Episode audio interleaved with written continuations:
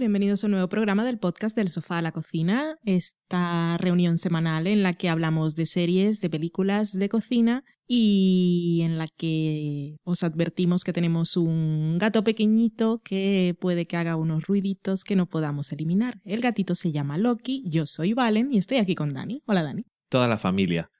Estupendo. ¿Qué tal estás? Bien, de vacaciones. Muy bien, disfrútalas.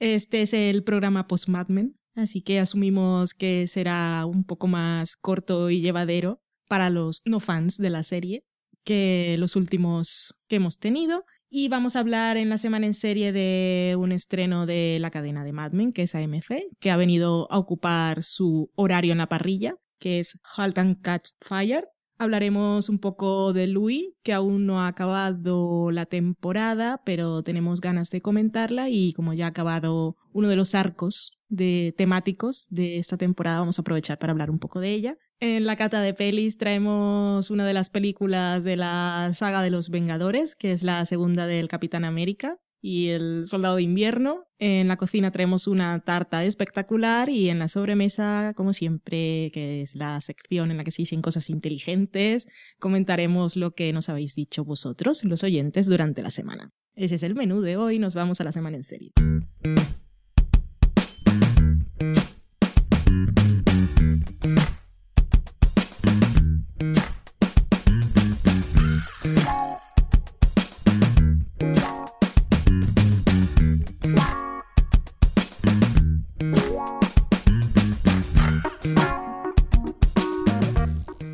Empezamos la semana en serie comentando el estreno de la AMC.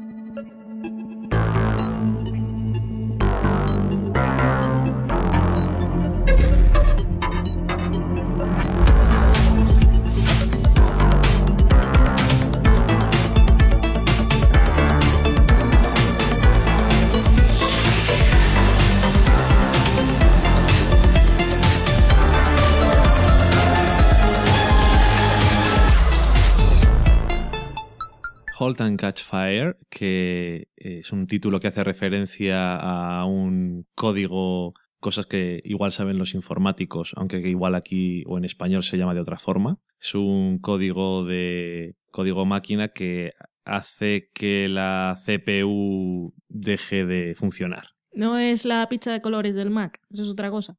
eso, es, otra cosa. porque eso suena a autodestrucción. A lo mejor es porque le han mandado algún tipo de código de eso y entonces se le pone la pizza de colores. Que cuando lo ves piensas que se va a acabar el mundo. Como no hayas guardado, ya puedes irte a tu rincón de pensar a llorar. Que dicen eso de eh, Halt and Catch Fire, no porque se vaya a prender literalmente en llamas el asunto, pero bueno, porque deja de funcionar. Y, bueno, pues va sobre eso, esta serie, va sobre... Sobre ordenadores en fuego. Ordenadores, sobre ordenadores.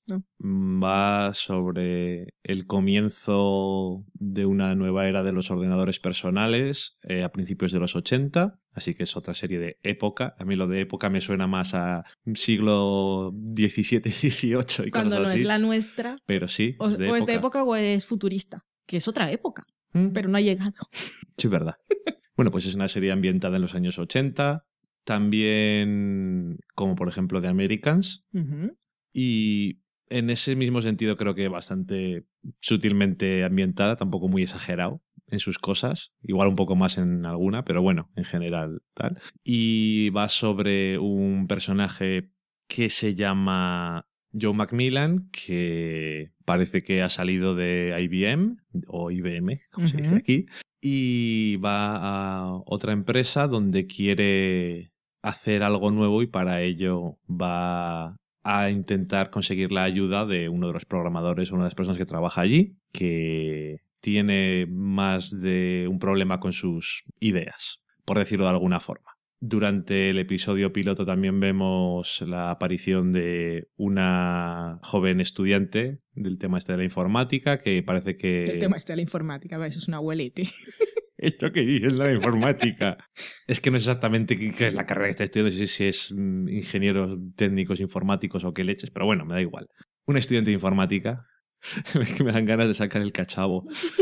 Que parece que tiene las cosas bastante claritas y es más lista que sus compañeros de clase. Sí, ya sabe que vamos a tener internet y todo. Y bueno, pues se va a cruzar con el protagonista y a lo mejor pasan más cosas con ella, obviamente. También vamos a ver a la mujer de eh, la persona de la que intenta conseguir la ayuda, que también es informática. Gordon. Sí, es Gordon, pero la mujer, la mujer es Donna, que tienen dos hijas y ella también es informática. Bueno, los dos son informáticos, pero trabajan un poco en, dentro de empresas haciendo cosas y no muy innovadores, por decirlo de alguna forma. En el pasado tuvieron sus intentos de hacer cosas más novedosas, pero parece que no terminó de fructificar el asunto. Eh, la serie está creada por Christopher Cantwell y Christopher C. Rogers, que la verdad es que... Los Christophers. Dudo mucho, los señores Christophers de Raticulín, que dudo mucho que hayáis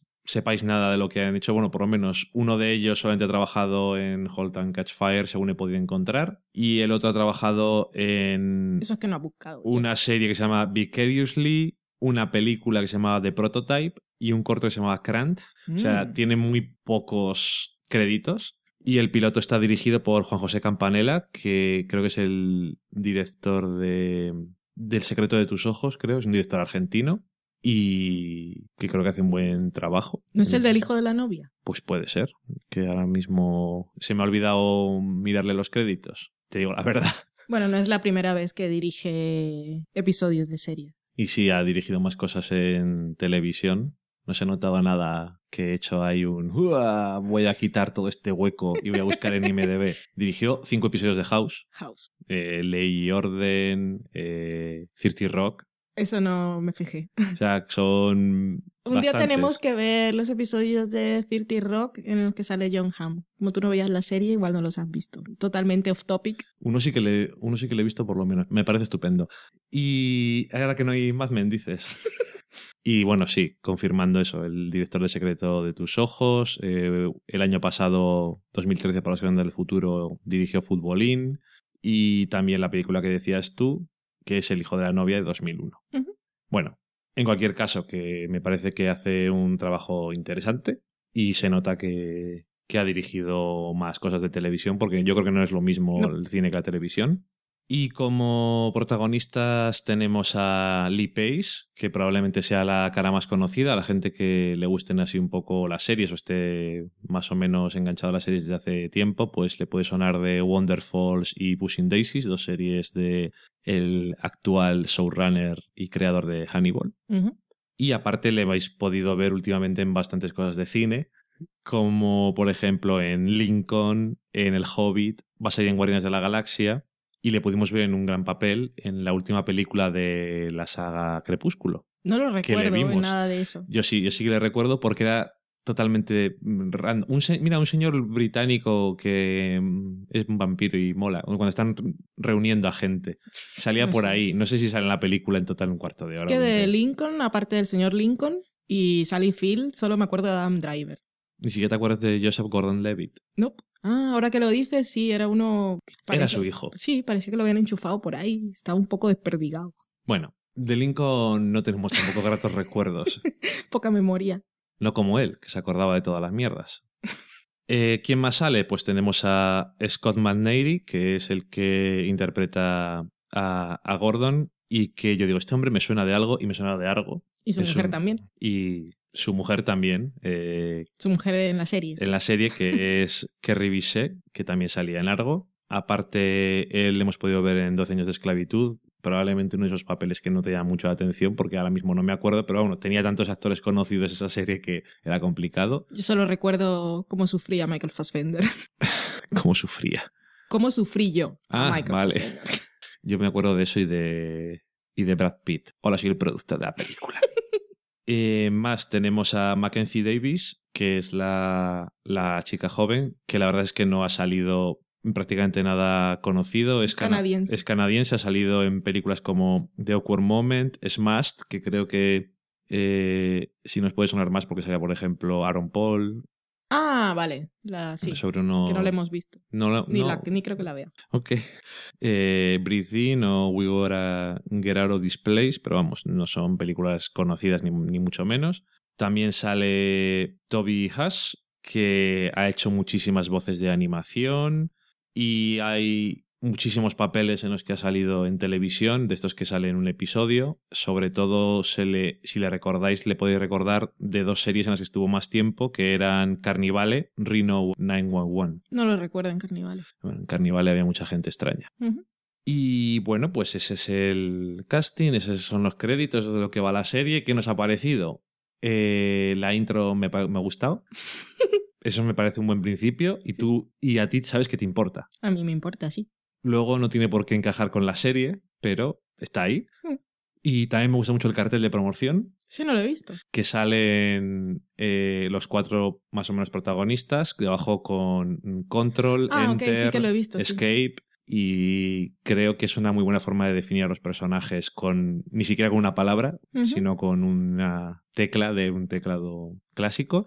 Y la serie me ha dejado, me ha dejado buena sensación eh, pero también me ha dejado la sensación de que, mm, de, que me hace falta más episodio. O sea, sé de qué va la serie a nivel argumental, pero todavía me falta ver de qué va sobre todo el personaje de Lee Pace. O sea, cuál es, qué personaje es, cuáles son sus motivaciones, si es de una forma o no es de esa forma, como le vemos la mayor parte de las veces, indagar un poco más en los personajes, lo cual en general me parece algo bueno que decir de la serie. Me ha dejado con ganas de saber un poco más de las cosas y francamente es la serie nueva de AMC que más me ha llamado la atención de los últimos tres años. El único piloto que hemos querido ver. Para empezar, porque, bueno, sí, porque el piloto de Lo Winter Sun le vimos, pero tampoco... De aquella manera. Sí, se dice. de aquella manera. Y no sé, me ha dejado buena sensación. Hay personajes que pueden ser interesantes, no son todos los personajes iguales, no son tampoco muy tópicos, hay personajes femeninos y masculinos así por igual que pueden ser interesantes. El punto de vista sobre el tema este de la historia y de las patentes de la BIOS de, de IBM y todas estas cosas que una cosa que tampoco se ve mucho y puede estar curioso. No sé, me ha, dejado buena sensación. No. Pero claro, es que ahora, claro, me acuerdo de lo que siempre digo. El piloto de Mad Men no tiene nada que ver con este, sobre todo en retrospectiva. Pero también me dejaba eso de igual quiero ver más. Lo que pasa que luego, pues eso iba también más lento. Entonces, a veces me da cosa. No parece que vaya a ser Mad Men en ningún sentido, porque parece más, digamos, movido por la historia por el argumento que por contar algo de los personajes. Parece más interesados en contar la historia de... es ficticia pero basada un poco en la realidad, de cómo la explosión esta de los ordenadores... Personales. Personales. Como te gusta a ti eso de las explosiones y de se prendan fuego, pues... sí, decían que podía estar basada seguramente en la historia de Compaq. ¿Y a ti qué te ha parecido? Eh, bueno, quiero, ver más. Estuve escuchando esta mañana a los de Firewall and Iceberg, que básicamente se estaban quejando porque solo les habían dado un episodio. Cuando se quejan por esas cosas me hace mucha gracia. Sois mortales, ¿sabéis? Y podéis dar una opinión. Con un primer episodio tenéis que dar la opinión de ese primer episodio. Y ya está. Y si no quieres, pues no hables. Sí, es que si no les dan cuatro o cinco es como, no me puedo hacer una idea. Es lo que hay. Es muy, es muy primer episodio y muy piloto también, porque es básicamente como los primeros 20 minutos de una película, 25 minutos. Te presentan los personajes, te dicen más o menos lo que está pasando ahí y hay un punto de giro al final. Que, que yo pensaba que eso iba a llegar más tarde, lo que pasa al final. Entonces, en realidad no sé qué es lo que va a seguir a partir de ahora. y por esa misma razón tengo ganas de seguirlo viendo. Y sí están, definen bastante bien a todos los personajes. Quizá el que menos es el del protagonista, Sí. El de que no me acuerdo el nombre del personaje, que es el señor Lee Pace. El señor Macmillan. Porque es el más así enigmático, misterioso, que sabemos menos de él, porque los otros personajes los definen bastante bien con pocas cosas. Y de este sabemos que es un hombre muy seguro de sí mismo, decidido, que parece tener una visión y sabe lo que quiere, y como no puede hacerlo él solo, sabe a quién acudir.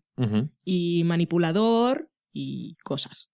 En algún sitio había leído que era como si se encontraran Don Draper y Walter White, definiendo a los dos personajes masculinos de la serie. Ok. Es un poco así como muy a grandes rasgos. Por el hombre decidido y seguro de sí mismo y tal, y el otro que era un poco así, aunque no tiene nada que ver su relación con su mujer. Que me gusta mucho cómo está ese personaje porque no es la típica mujer que se va a oponer a los sueños de su marido y que está criticando todo el tiempo, como fue en un principio, o como parecía en un principio la mujer de Walter White. Skyler, y que es así como él representa el posfeminismo, así, la época aquella en que las mujeres podían aspirar a tener un trabajo como el de los hombres, pero tenían que seguir currando en casa como madres y hacer todas sus cosas, y ese, eso de tenerlo todo o no, o decidir ser madres, que el hombre no lo hace mucho. Porque como lo vemos, él llega del trabajo, pues no hace nada. También está un poco, un poco gloomy. Sí, está bastante gloomy. Es como en ese sentido, sí es un poco Walter White en el sentido de es alguien que cree que puede aspirar a más o está frustrado. Sí, tiene como la misma frustración. Esa frustración de. Soy un genio incomprendido. Haber, haber tocado el cielo en el pasado y haber sido pegado una pata en el culo y estar con los mortales y tener que trabajar de algo que no le llena completamente, pero diferente también, como dices tú. Sí. ¿Y el personaje femenino otro te interesa? Sí, está bien. Quizá hay quien pueda decir que es muy radical, porque ahora también está, es que ahora estamos, el, feminismo es una cosa así que es muy complicada, porque está toda la gente hablando que si el test de Bechdel, que si no sé qué, y entonces que si las mujeres para, para ser poderosas, que no superpoderosas, pues tienen que comportarse como hombres, y hay gente que dice que, que sí, que ahora los personajes modernos, que esta no es una peli ni una serie moderna, pero bueno, la estamos haciendo ahora. Entonces las mujeres tienen que ser así como muy liberadas sexualmente y comportarse un poco como hombres y, y no tener emociones. Que no es el caso, porque me parece que esta chica encarna muy bien el personaje que por lo menos nos muestran que pretende ser. Es una chica inteligente y pero es vulnerable también. Igual el casting está, creo que el casting está bastante bien hecho, porque va así como un rollo punk, pero pero tiene esa cara de y, incluso en sus reacciones como que lucha por por exigir ciertas cosas, pero la vemos que es vulnerable y me gusta mucho el primer encuentro que tiene con el protagonista, la cómo soluciona ella la escena por lo que le dice él y lo que le dice ella. Me parece que está bien y no me parece... Es que lo he leído por ahí. No me parece que quieras que quiera comportarse como un hombre. Es que si te refieres en la escena en el bar, el cómo acaba, me parece curioso que digan eso porque su reacción no se parece a la de un hombre. No, pero como. Ya, ya no Bueno, por todo lo que Creo que sé a qué te refieres, pero si tú te imaginas. Que a mí, precisamente, el final de la escena me parece que define bien a los dos personajes. Que él es un capullo y ella sabe que es un capullo y pues, Sí, pero que a lo que me refiero es que si hubiera sido un rol reversal ahí, un hombre no hubiera hecho eso. Se habría quedado. Supongo. Pero bueno. Quiero decir, bueno, en fin. Me parece que están bien y sobre todo el personaje que más me sorprendió fue precisamente el de su mujer. Porque con pocas cosas nos dijeron que ella también tiene, bueno, que, está a su nivel y que hace más cosas que él, que se ha, sacrificado más. Y bueno, está bien. Y la, la, actriz esta joven me hizo gracia porque es como, mm, claro, digo, me suena de algo, no me suena de nada, entonces me recuerda a alguien. sí, a mí también me recuerda a alguien, pero no sé a quién. No sé, tiene, tiene cara de actriz conocida, o sea, eso es bueno para ella. O sea, tiene buena presencia para hacer cosas. No sé. Como dices tú. Pues, pero vamos, el primer episodio como tal me pareció que estaba bien. Ya te digo que es eso muy.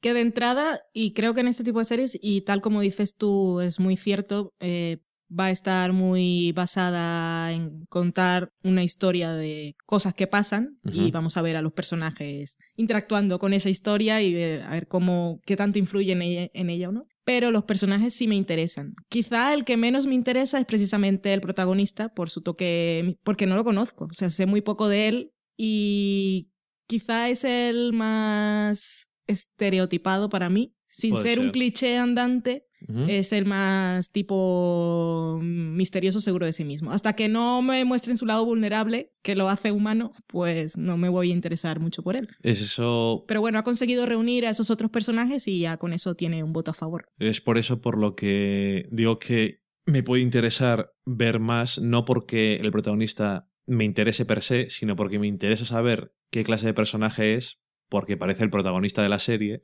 y porque depende del protagonista de la serie mucho la serie. Tiene un inicio muy raro con el armadillo. Sí, es un poco extraña, sí. Pero me refiero a eso. Eh, una vez que. Quiero decir, según es Don Draper, por ejemplo, también es Mad Men. En cierto sentido, no es porque no haya más personajes. Es una forma de poder definir bien la serie o ver qué es lo que intenta la serie. Entonces, según lo que más adelante en esta serie intenten con el protagonista o me digan del protagonista, entonces podré ver qué tipo de serie es o si solamente, si solamente es una serie que va a contarme una historia sobre algo que ha podido pasar, que no te digo que sea algo que me parezca malo o que vaya a quedar mal, o si me quieren hablar de otra cosa. Pero bueno, creo que han dedicado tiempo suficiente también a dibujarte un poco los personajes, con lo cual yo asumo Aquí estoy siendo muy positiva, les estoy dando un voto de confianza, que los van a mimar un poco. Y es que es lo que tienen que hacer las series. Te tienes que enganchar con, por los personajes y no por la historia. Y yo creo que ahí tiene una cosa a favor de ese tipo de forma de ver la serie, que a lo mejor a otra persona no le interesa, es que llegue el punto del final ahora ya. Porque te da episodios para centrarte en otras cosas. En plan, bueno, ya nos hemos quitado esto del medio, este es el punto de partida, venga. Y lo demás puede pasar un montón de cosas y que sea súper complicado, entonces no hay espacio para más, pero también eso tiene más posibilidades de que tengan espacio para ello. Por ahí lo que he leído es que a la facción geek le mola cómo están mostrando la historia per se. Ok.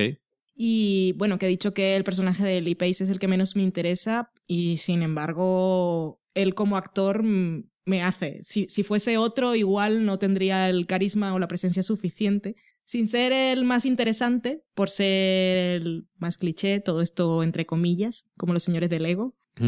Eh, no es que mm, no me interese para nada, eso me parece... No, a mí el, a mí el actor me gusta y, y, creo que es importante que... Sí, y no, no sé, de alguna manera también estoy aquí asumiendo cosas, protesto invenciones, que sea como quizás es el actor más conocido, igual le han dedicado más tiempo a los otros personajes. ok, puede ser. Esto, esto me lo invento.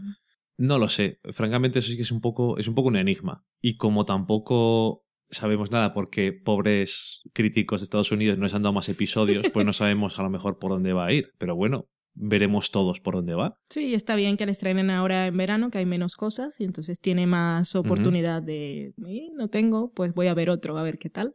Creo que es buen momento.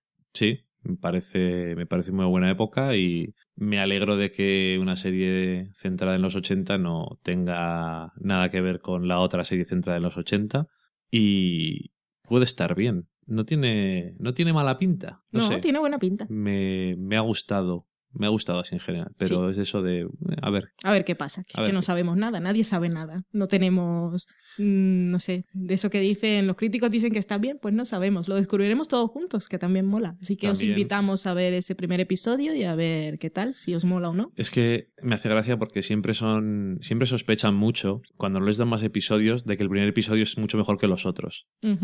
Pero también me gustaría me gustaría saber qué episodios de Breaking Bad o de Mad Men les dieron cuando las estrenaron. Yo imagino que les darían uno. Ya, si acaso.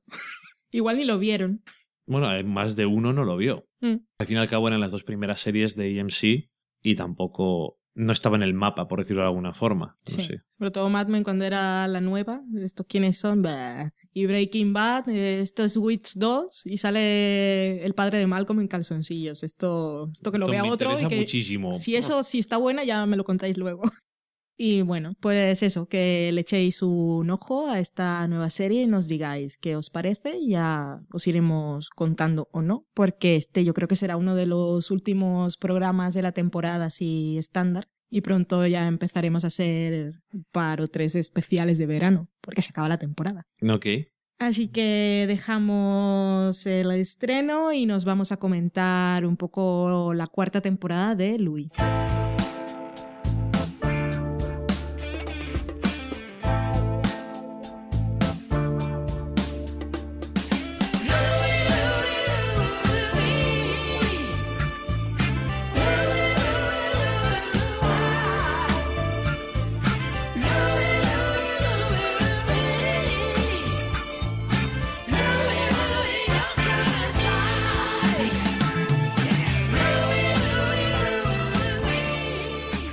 Estamos con la cuarta temporada de Louis, que nos había dejado súper sequía durante un año, en el que después de tres temporadas decidió que tenía que parar porque quería volver con nuevas ideas y estaba un poco agotado. Para los que no sepáis nada sobre, sobre esta serie, que me parece muy mal y ya que llega el verano y es época de recomendaciones, es una muy fuerte que os hacemos desde este podcast que veáis, Louis, que es entre las series de drama y comedia, quizá lo, quizá no, yo creo que es lo más personal que hay y es una mezcla perfecta, es que es comedia dramática y drama cómico, no la puedes, no puedes decir, no puedes poner un género. No. Son 25 minutos, no puedes decir que es una dramedia, es, es, es Louis. Y cuando decimos que es personal, es totalmente personal, porque él es el protagonista. Eh, la serie casi lleva su nombre, él es Louis C.K. y esto es Louis. Y este señor escribe, dirige todos los episodios y muchas veces también monta e incluso, yo no sé si compone música también, pero hace muchas cosas. Y es, es su vida, es todas sus inquietudes, preocupaciones y temores plasmadas en una serie que te hace reír muchas veces, aunque luego digas, socorro, menos mal que solo me está viendo Dani, que me estoy riendo de esto. y que también es, puede llegar a ser muy emotiva y muy triste y, y tiene, y bueno, que también experimenta a nivel formal en cada episodio y cada temporada es diferente y en cada una de ellas aborda un tema distinto. Así que os recomendamos mucho que la veáis. Si no la habéis visto, ya hemos hablado de ella en algunos otros programas y es una de nuestras series preferidas. Mucha gente compara Lina Dunham con Louis porque también es una serie personal, pero no es lo mismo. Esta es mucho más adulta. No estoy diciendo que Girls no, no sea buena, pero es que Louis está en un nivel distinto a todo lo demás. Y Mad Men es mi serie preferida, pero no la hace toda Matt Weiner. Entonces esto tiene un toque, también son, es básicamente él. Entonces es distinto y vemos mucho el mundo a través de sus ojos y su cabeza, que a veces es un poco extraña y tiene muchos toques surrealistas y en esta cuarta temporada tiene muchos puntos de veo más sus temores en general y mucho ha tenido un par de episodios que son como pesadillas, pesadillas del padre y pesadillas del padre divorciado y si en algunas otras temporadas había abordado también la preocupación por el... que tiene preocupaciones muy humanas, aunque mezcle stand-up y situaciones que a veces son muy cómicas que dicen esto no es real. Eh, siempre, siempre está elegido bien. Eh, mi matrimonio ha fracasado por mi trabajo, pero al final tampoco he conseguido lo que quería con él y siempre son, es ese punto muy humano. Y en esta temporada es muy Louis, su relación con las mujeres, su relación, bueno, su, su vida como padre, si se ha equivocado o no. Eh, reconocer en ciertos momentos que no es tan buen padre como pensaba, porque quizá no, bueno, no vive el día a día de sus hijas. Es un padre divorciado y comparten custodia, pero él básicamente tiene casi eso que tienen los arreglos, fines de semana. Porque... No, pero también tiene días de clase. Sí, pero, pero hemos aprendido muchas cosas sí. en esta temporada y no sé si vamos a hacer una sección spoiler. Sí, pero hasta que empecemos a decir spoilers, para comentar en general alguna cosa más, solo decir que a mí me interesa mucho Louis y este año se está viendo un montón cómo utiliza los eh, elementos elementos surrealistas, mm. eh, cómo utiliza el medio para decir algo. O sea, cambiar un actor. Eh, ¿Ves? Igual tenemos ya que esa gente que no ve Louis, pues dejarla aquí con las ganas. Sí, ahora cambiar completamente o hacer mediante algo cómico que no está ocurriendo, como por ejemplo los informativos que se están viendo durante estos episodios. Yo quiero que todos los telediarios sean así. que es al mismo tiempo es una crítica, es humor, es algo surrealista. No sé, es el primer episodio con los ruidos. O sea, es todo lo que está utilizando formalmente le está, está diciéndote algo de cómo se siente. Quiero decir, no se trata de voy a hacer una cosa porque es chula. No. sino que te está diciendo algo y es de las pocas series que hacen esto, porque a veces es con un plano o con un ahora estoy desde arriba, ya estoy de abajo, o esto viene desde atrás del personaje, pero esto es utilizar el medio y saber y que es ficción hasta el extremo, sí. pero para contarte algo. Y es algo que aprecio mucho y en cada episodio me sorprende con alguna cosa. Y al mismo tiempo él es un cómico y siempre tiene algo de eso también que como dices tú, a veces te ríes diciendo socorro porque me estoy riendo de esto y a veces te ríes porque es gracioso simplemente y ya está. Que una vez más, no sé si hemos sido lo suficientemente vehementes, enfáticos y seguros de nuestra recomendación, pero os animamos, os incitamos y os recomendamos muchísimo ver Louis. Y comprar sus monólogos. Y comprar sus monólogos también. Eh, y eso que os va a sorprender sobre todo en las primeras temporadas, es cada episodio es diferente, pero cuando acabas la temporada ves que cada temporada lo es. Y a los que hemos esperado durante un año para volverlo a ver, eh, podemos decir que ha valido la pena ese tiempo que él necesitaba para, para escribir. Y menos mal que han sido dos episodios cada semana. Sí. Así que, pues ahora ya que no la veis, os invitamos ahora mismo, ese tiempo en el que vais a avanzar el reproductor para pasar a la cata de pelis, podéis aprovechar para buscar los episodios de Louis y tenerlos preparados para empezarlos a ver este verano. Hasta luego, amigos.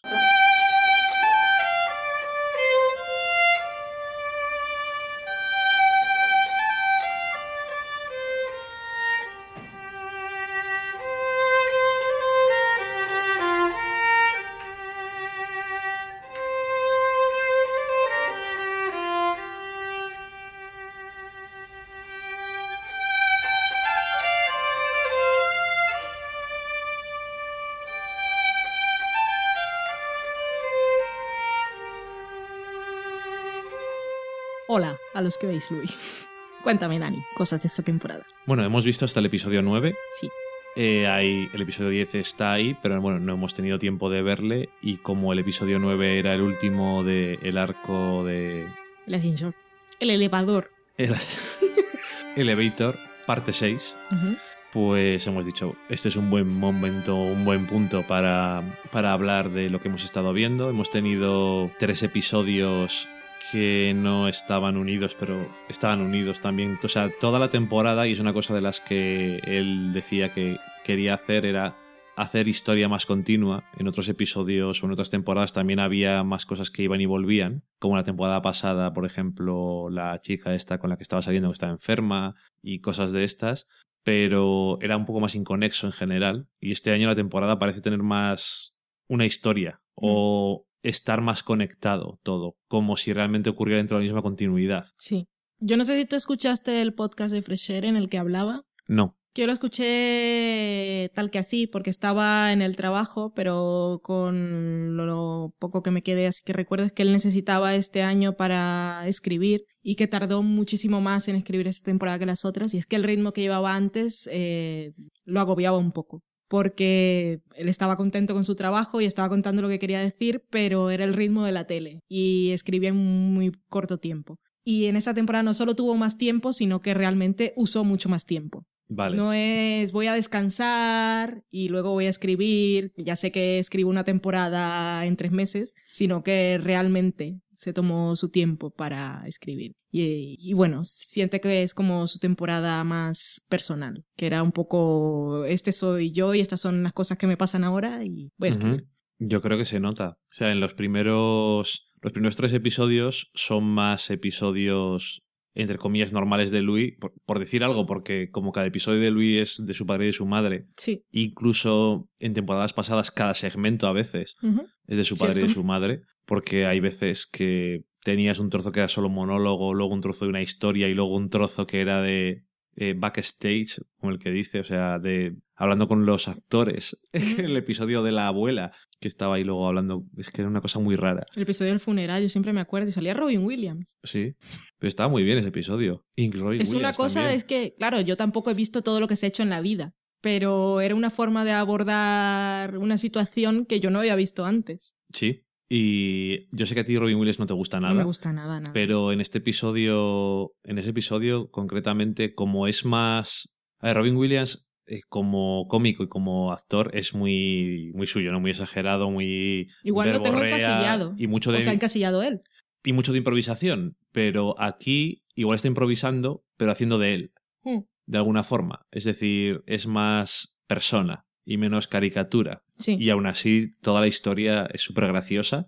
Está muy bien porque es como, bueno, vaya, vaya capullo que era este hombre y tal, y solamente le recordaban en aquel eh, strip club y todo el mundo llorando allí dentro. Nadie más había ido al funeral, pero los del club no habían ido porque no se habían enterado de que había muerto. Pero lo triste de todo eso era pensar, es que gilipollas y que se ha muerto a mí, ¿qué más me da? Y luego vas ahí y ves que esa gente lo extraña, pero es la cosa de pensar, igual yo me muero y ni siquiera la gente del strip club me va Sí. a extrañar.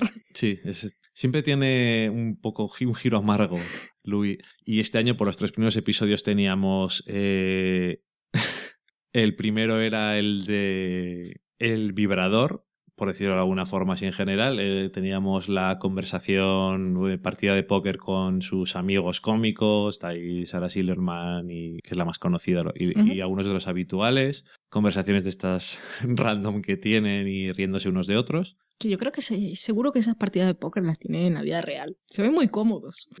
Es como las que salían en Castle, que dicen que también son de verdad. Que salen, los escritores van allí a... Pero Castle no. No, ese no, porque no es No es escritor, de verdad. exactamente, porque es ficticio. Pero eso digo, que en plan, parece que en Estados Unidos se reúnen gente de diferentes gremios para jugar, jugar al póker, póker. que es una excusa al final, Mm.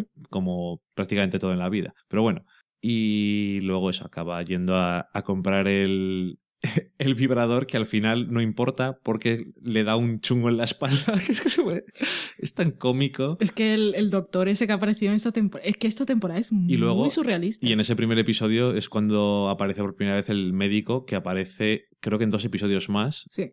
y te le presentan como Que es eso. vecino, además. Es un vecino médico que es que le da exactamente igual. Mira, te duele la espalda y te va a doler siempre. Porque no vas a cuatro patas. ¿Y qué quieres que le haga? En fin, luego le pregunta por... la- Es muy curioso porque el personaje de Louis es tan... Luego le, vuelve- le pregunta a él sobre el- la vida cuando ha ido al- a la consulta y no le ha ayudado en nada. Pero lo ayuda en la vida. No le ha ayudado en nada. Y luego él le pregunta sobre la vida y qué tengo que hacer con esta mujer y no sé qué. Y es como, en fin. Eh, bueno, es el primer episodio. Luego el segundo es el de mm, que Seinfeld le dice que si puede ayudarle abriendo para él en una gala benéfica y es todo. Hace de gilipollas extremo el Senfield. Sí. Y, y bueno, digamos, Prepárame al público, nadie lo va a hacer peor que tú y así cuando yo salga seré la estrella. sí, o sea, es que lo ha hecho queriendo todo y lo sabemos. Y, y es... Que por cierto, lo de Jerry- aquí dices lo de- Jerry Seinfeld, que me acabo de acordar de que el año pasado tuvimos ese arco de que Letterman se retiraba y ahora se ha retirado, ¿Cierto? casualmente, eh, que es de lo que más me, gustó, me había gustado de Louis. Bueno, es lo que más me ha gustado de Louis. El arco de Bill Lynch. Aparte de que, se- de que salga David Lynch, también Tiene que ser la mejor serie del universo, pero la única serie que ha llevado David Lynch. Ese pelazo. Oh my god. Es que está muy bien. Está. Bueno, es- quien esté escuchando esto ya lo ha visto. Sí.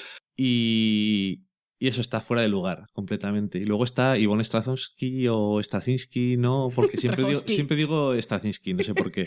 ¿Cómo es? Strahovski. A ver, voy a leer su nombre. Strahovski, Ujú. vale. Ivonne Strahovski, con sus cejas. Es que qué monger eres. Bueno, pues eso, eh, una mujer que está en una gala de gente millonaria, que es una mujer atractiva y que se va con él porque le hace gracia.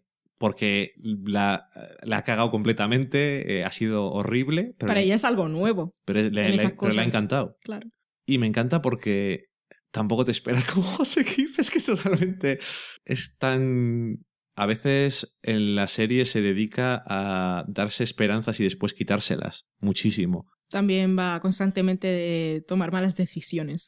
Sí, Hablaba él en el podcast de Fresh Air eh, sobre las malas decisiones, precisamente hablando de esa situación en el episodio 2 con Ivonne Strahovski, que hablaba de la importancia de la intimidad y de la poca importancia que le dábamos en la época actual en que todos éramos tan liberados y tranquilos y modernos que estar desnudos con una persona en una habitación era compartir mucho, aunque no estuvieras compartiendo tus sentimientos más íntimos, estabas desnudo con una persona en una habitación. Y que de alguna manera él también quería contarlo en ese episodio, que por conocer a una chica guapa y llegar a su casa y era tenía dinero y su padre era astronauta, que eso no quería decir que fuera a ser nada bueno y que, que, era como de alguna forma dejarle un regalo a sus hijas, que no era el rollo de no puedes hacerlo, sino es que te vas a sentir como una puta mierda después. O sea, cuando vayas a tener intimidad, pues es, es porque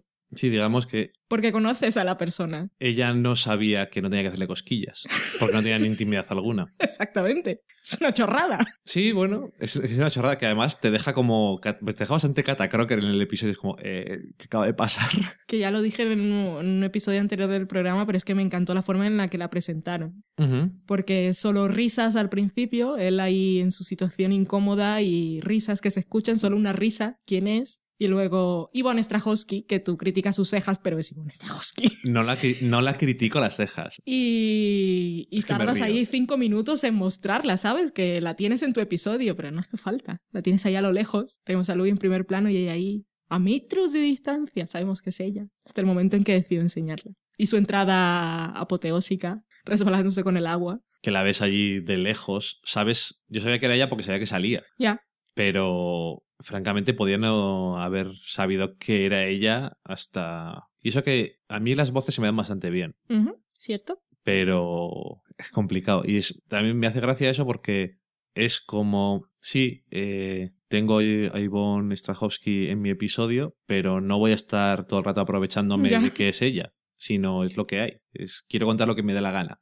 Pero luego, bueno, me, me apetece, necesito a alguien que sea llamativo y está bien. Aparte que ella es buena actriz, entonces, o yo, a mí me lo parece. Sí que lo es, sí. Que en el episodio yo creo que está bastante natural, además. Y te cae bien, lo cual es mejor todavía para el hecho de cómo acaba. Es más doloroso, literal y figuradamente. Luego está el tercero, que es el de So Did the Fat Lady, que es un episodio que creo que a ti te gustó bastante. Creo que a todos lo que, los que vemos la serie nos ha gustado. Es de esa honestidad serena que he dicho yo. Honestidad serena. Se dicen tantas cosas y, ah, por ejemplo, creo que vi... Entré en una conversación de esas de Twitter que a veces entro y luego me quiero salir enseguida. Porque Alberto Rey, del mundo, yo lo digo porque igual hay gente que no vive en España y no lo sigue tanto. ¿Y cómo es su blog? ¿Es asesino, en, serie? Él es Alberto en serie en Twitter, creo. Bueno, dijo algo como, eh, estoy escribiendo sobre el episodio 3 de Louis y no me vais a creer que lloré con el episodio. Y yo le dije, ¿por qué no te van a creer? Porque es una cosa que puede llegar mucho. Y entonces entró a esto iba Crítico en Serie, que es otro que tiene un podcast de estos de series también, que Yo disparé a JR, que lo hace con otra que está en Twitter que es Miss McCaffin. Yo estoy aquí haciendo publicidad de toda la gente. Pero bueno, eh, crítico en serie, lo que venía a decir era que, que vale, que guay porque lo había dicho Louis era hombre, pero que si lo decía eso, que él había puesto a una mujer diciéndolo, pero que era su serie. Y que Lina Dunham hacía lo mismo, en su serie todo el tiempo porque se desnudaba y mostraba que era gorda y nadie lo valoraba. Pero es que yo creo que todo este episodio va mucho más allá de soy una mujer gorda y te lo estoy diciendo, porque es que también está poniendo en evidencia al propio Louis, no, no es una cosa de mira lo que voy a decir y voy a llamar la atención. Y no es solo de soy gorda, o sea, es, es un todos todos podemos, todos tenemos una debilidad o una cosa que nos hace sentir inseguros y cuando somos conscientes de eso y alguien nos dice, no, si no lo eres, pues lo más ofensivo, porque tú sabes que lo eres y si tú lo sabes, los demás también. Y lo has aceptado. Entonces no pasa nada, o sea, es lo que hay y si por ser así los demás me juzgan de una manera diferente o no encajo, pues pues lo que hay. Pero yo lo sé y yo sé que tú lo sabes y entonces si lo niegas, sé que me estás mintiendo y me ofendes. A mí me a mí me llamó más el episodio el hecho de los palos que se pega a sí mismo. Porque mm. durante todo el episodio lo que está haciendo es, no sé si solo a él o al género en general, que lo considero factible, no por su intención, sino porque yo creo que se podía extrapolar muchas veces. Y yo creo que tiene que ser su intención también, porque es demasiado efectivo. Ok. Pero, bueno, no, lo hace con la, no lo hace con la intención de... Es que no creo que él esté evangelizando ni... Eso a lo que me refiero es Pero es que es tan honesto que es que te tiene que disparar a la cara. Que es yo a veces hago estas cosas. Igual no tendría que hacerlas. Soy un poco imbécil. Sí. Entonces, creo que está muy bien porque te lo muestra durante, durante todo el episodio. Se le ve haciendo. intentando ligar con las camareras. Es como eso de yo intento ligar con mujeres. No es, no es tanto como podría leerlo alguien, porque en Estados Unidos es un poco así. Y me remito un poco a lo de Lina Dunham y toda la discusión aquella de Girls de un episodio que hubo el año pasado. De sí, claro, se está criticando a sí mismo porque no intenta ligar con mujeres a su nivel. Que es una cosa que dirían mucho ciertas personas que son un poco estúpidas. Y sé eso, que se trata más precisamente de criticarse a él no por eso, sino por su forma de juzgar o de ver a esta mujer o a esas mujeres en general. Que nos lo ha dejado claro desde el principio del episodio con lo que estaba haciendo. Sí. Que lo que más me gusta que le dice ella es cuando yo hago lo mismo con un tío que está bueno, él me devuelve la, ficha, como dicen en Burgos, que nunca he entendido. Pero él me devuelve el filtreo, porque, porque él sabe en qué posición está, y, y, eh, pero cuando es un hombre que está a mi nivel, porque tú no estás bueno, entonces no te sientes seguro y tú crees que puedes aspirar a algo más. Y entonces le dice eso de ¿Qué crees que está pensando ese hombre que nos ve desde ahí, del otro lado del puente? Que estamos hechos el uno para el otro. Pero tú qué crees? Que pues tienes que estar con una mujer súper guapa para sentirte bien, que, que, te haga parecer más hombre. Y en realidad haríamos buena pareja. Es que dice, es espectacular esa mujer. Sí, es que todo el tema ese de... Todo el tema ese de el nivel, que es una cosa que yo creo que está ahí en el, en el mundo, no es solamente americano. No, no, en todos. Eh, yo puedo decir siempre, yo voy por la calle contigo y me da cosa que digan, pues, ¿cómo está con ese hombre? No está a su nivel. Tendría que irse con alguien que estuviera a su nivel. Y yo digo, pues es verdad. Ah, estás hablando... De mí, de mí. Qué tonto eres. Pero eso no sé, me gusta porque además una cosa que tiene muy buena, y ahora seguiremos, me imagino, con ello, es el casting porque consigue tener actores y actrices que le dan una naturalidad a, sus papeles y los, como dicen Estados Unidos, los habitan de tal forma que son muy creíbles siempre.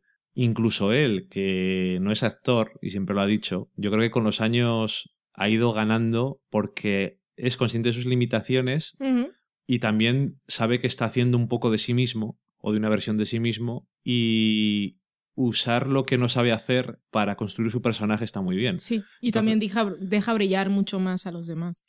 aparte. Y, y no sé, está... No sé, el episodio está muy bien y es que todos los episodios están bien, pero bueno. Y a partir de aquí empieza el arco de seis episodios. Básicamente, ¿qué es? Pues Louis salva a una mujer que, mayor que está atrapada en el ascensor, que es una vecina, es húngara o de origen húngaro. No, sí, es húngara, bueno, pero ya ha vivido en Estados Unidos un tiempo, pero se quiere volver a su país o se va a volver a su país y para ello ha venido su sobrina a ayudarla a mudarse y Louis se tiene un flechazo ahí con su sobrina y empieza a salir con ella. Es muy curioso porque es todo eso. la relación con esta mujer de la que parece que se enamora y está súper eh, cómodo con ella, pero al mismo tiempo es una mujer con la que no puede hablar porque no entiende su idioma. Yo luego hablaremos de ello, pero es que casi parece que él está más cómodo en ese tipo de relaciones. Que sí, sí, sí, si no, no te digo esto, te estaba pintando cuál era mm. la, la situación. Está comodísimo en esa situación.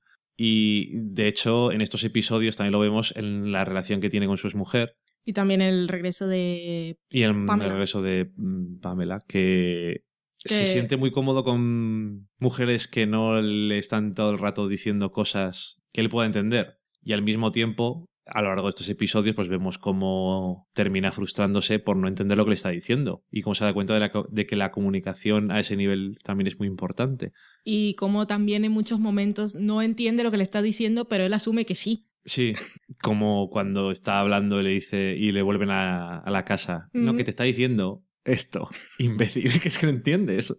Y eso es una cosa que también puede hablar mucho de, de él y, o del personaje y de las relaciones con las mujeres. De asumir que sabes lo que están diciendo y otras veces pensar que no necesitas una mujer que, que es una cosa tan de eso, tonterías estas machistas clásicas de una mujer que haga tal, tal y cual y no hable y estamos todos contentos. yo digo, yo personalmente digo, vaya coñazo. Por eso tenemos un podcast, porque me gusta hablar contigo. que es el único momento en el que hablamos, ya lo sabéis. Ya el resto del día. Es horrible. El resto del día lo que hacemos es mirar al gato. no es que nos odiemos. Y, y además está muy bien porque la hace una mujer que no la entiende y eso, pero además, pero vemos que tiene un montón de cualidades. Bueno, ella, por cierto, la actriz es violinista, música y actriz. Mm, no es casualidad. Okay. Entonces la vemos que es buena con las niñas sin poder hablar con ellas. Es artística. Sí, y que además también nos dice algo de la hija pequeña de Louis, que por cierto las niñas merecen sí, bueno, eso un altar. Además. Vamos ahora porque eso, eso ha sido siempre, pero en estos seis episodios ha habido varios que eran muy dedicados a la menor de ellas. Y también, en parte, creo que esto llega mejor ahora cuando es un poquito mayor. Sí. Para que tenga más... Aunque sigue siendo... Sigue siendo ese personaje. Es que La que dice el que tiene las mejores bromas del mundo porque no se le ocurren a nadie más. Que yo creo que... No sé cómo será la, la actriz, pero es que parece esa niña. Es una cosa impresionante. Pero bueno. So many things, Louis. Céntranos. Y entonces eso, que tiene tantas cosas, es, tiene sentido del humor, no tiene vergüenza realmente cuando le hace todo lo de... para explicarle que tiene un secador de pelo el Cristo que monta. Sí. No sé, todo se siente cómodo alrededor de ella. Y entonces al principio lo de no entenderla casi le da un poco igual, le hace gracia. Es, yo creo que es lo que veo. En plan, esa escena es en plan, no nos entendemos, pero mira, por gesto no estamos entendiendo jiji jaja, pero hay cosas que hay que decirlas. Y a partir de ese episodio y mucho, sobre todo en la parte del final, es realmente frustrante para él. Porque piensa que primero piensa que puede entenderla, luego se da cuenta de que a veces no sabe lo que dice realmente o lo que quiere decir y se da cuenta que realmente quiere saber lo que quiere. el tono, luego, o sea, ni, siquiera se entera de cuál es el tono de lo que está diciendo, luego se da cuenta y de nosotros que tampoco, no sabe que nada. eso me encanta. Sí, no se entera de nada y luego realmente de que quiere saber qué es lo que está diciendo. Entonces, no sé, es toda esa evolución de la relación y de su forma de verlo que no sé si supongo que le va a afectar de alguna forma. Mm.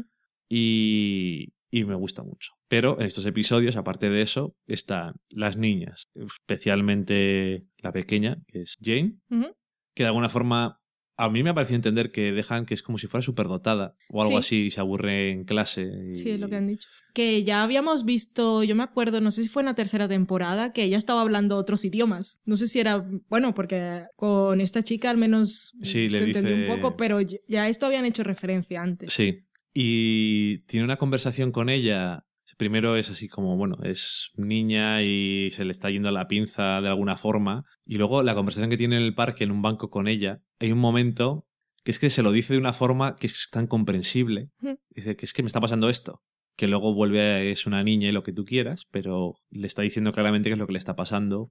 Y por este problema después tenemos mucho de la relación con la exmujer. Y como dices tú, es que... Pero antes de todo eso, el momento violín es que fue muy bonito. Porque Sí. igual, igual la niña no sabía mucho, mucho más que hola, ¿qué tal? O yo qué sé. A saber lo que le ha dicho, porque nosotros tampoco sabemos húngaro. Pero Si sí que se húngaro, ve. cierto. Sí que se ven todas esas inquietudes que tiene la niña y que está como atrapada, que necesita Sí. un poco más. Y esta mujer que no habla inglés, que la acaba de conocer, le regala ese momento de compartimos eh, y hacemos música las dos juntas. Sí. Y era una canción húngara, o sea que la niña tampoco la conocía y estaban tocando las dos. Y estaba Louis con esa cara de empanado de no sé lo que está pasando, es bonito, Y porque vosotros lo estáis viendo. y entonces esta mujer es perfecta, aunque no la conozco. Y bueno, en fin, tanta, es que es demasiado complejo. Y si alguien sabe húngaro, me gustaría... Me, me encantaría. es que no nos han ayudado con esto, ¿no? Me encantaría porque es que además, claro, puede haber sido español, italiano, francés, alemán, pero esas cosas son demasiado fáciles. No es porque no haya gente de Hungría, Mm. es que es menos común, básicamente. Me gustaría que si alguien sabe húngaro, bueno, seguro que tenemos que buscarlo, seguro que alguien lo ha traducido, porque me extrañaría. me gustaría saber qué es lo que dice, porque seguro que le está diciendo lo que... Claro. O sea, seguro que no está diciendo hola, buenas tardes, ¿qué tal? Mm. Está lloviendo. sino que está diciendo algo. Que a lo mejor también está diciendo algo surrealista. A saber, en el fondo no importa, mm. pero me interesa. Bueno, que te he cortado, ibas a hablar de la... No, lo de la relación con la exmujer, que creo que... A ver, siempre se ha definido muy bien esto en la serie, que es una cosa que en la realidad dice que también es cierta, ¿no? Pues que se han divorciado, pero que se llevan bien y ya está. O sea, no tienen ningún problema. Y aquí se profundiza mucho más en la relación entre los dos y también como los, como los dos quieren a sus hijas, obviamente, pero cómo tienen diferentes formas de ver las cosas. Me encanta bueno, me encanta la visita a la psicóloga psiquiatra esta. Es que tiene tantos momentos esta es temporada. espectacular, que por cierto tiene también esas cosas como el primer episodio con los señores de la basura que van a destruirte la casa, cuando se pone a gritar por la ventana y cosas así. Y está muy bien porque les dice cosas, sí, es cierto que es un poco caro, pero les dice cosas de verdad y les dicen, no vamos a volver aquí, tampoco nos interesa. No queremos saber la verdad.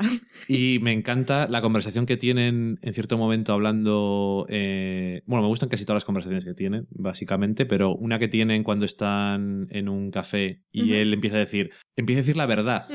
Es que no te puedo decir, no tengo argumentos. No tengo argumentos ahora mismo, pero es que me pongo muy emocional cuando estoy hablando de las, de las niñas y todo lo que estoy diciendo, a partir de ahora, todo lo que diga son mierda, no voy a aportar nada a la conversación. Pero tengo que decirlo, porque es lo único que siento. es lo único que sale, me sale ahora mismo y es como no sé, es, tan, es, sincero, sí. obviamente, pero es extrañamente sincero. También es un poco surrealista, porque no es algo que vaya a decir nadie. Yo creo que en esa situación y en la de la visita a la psicóloga de 800 euros las dos horas, eh, muchos padres, eh, divorciados o no, se han tenido que sentir muy identificados, pero demasiado, a punto de dolor. Sí, es... Pues el rollo de quién es responsable y, alguno asume la culpa y dice, pues, pues tú.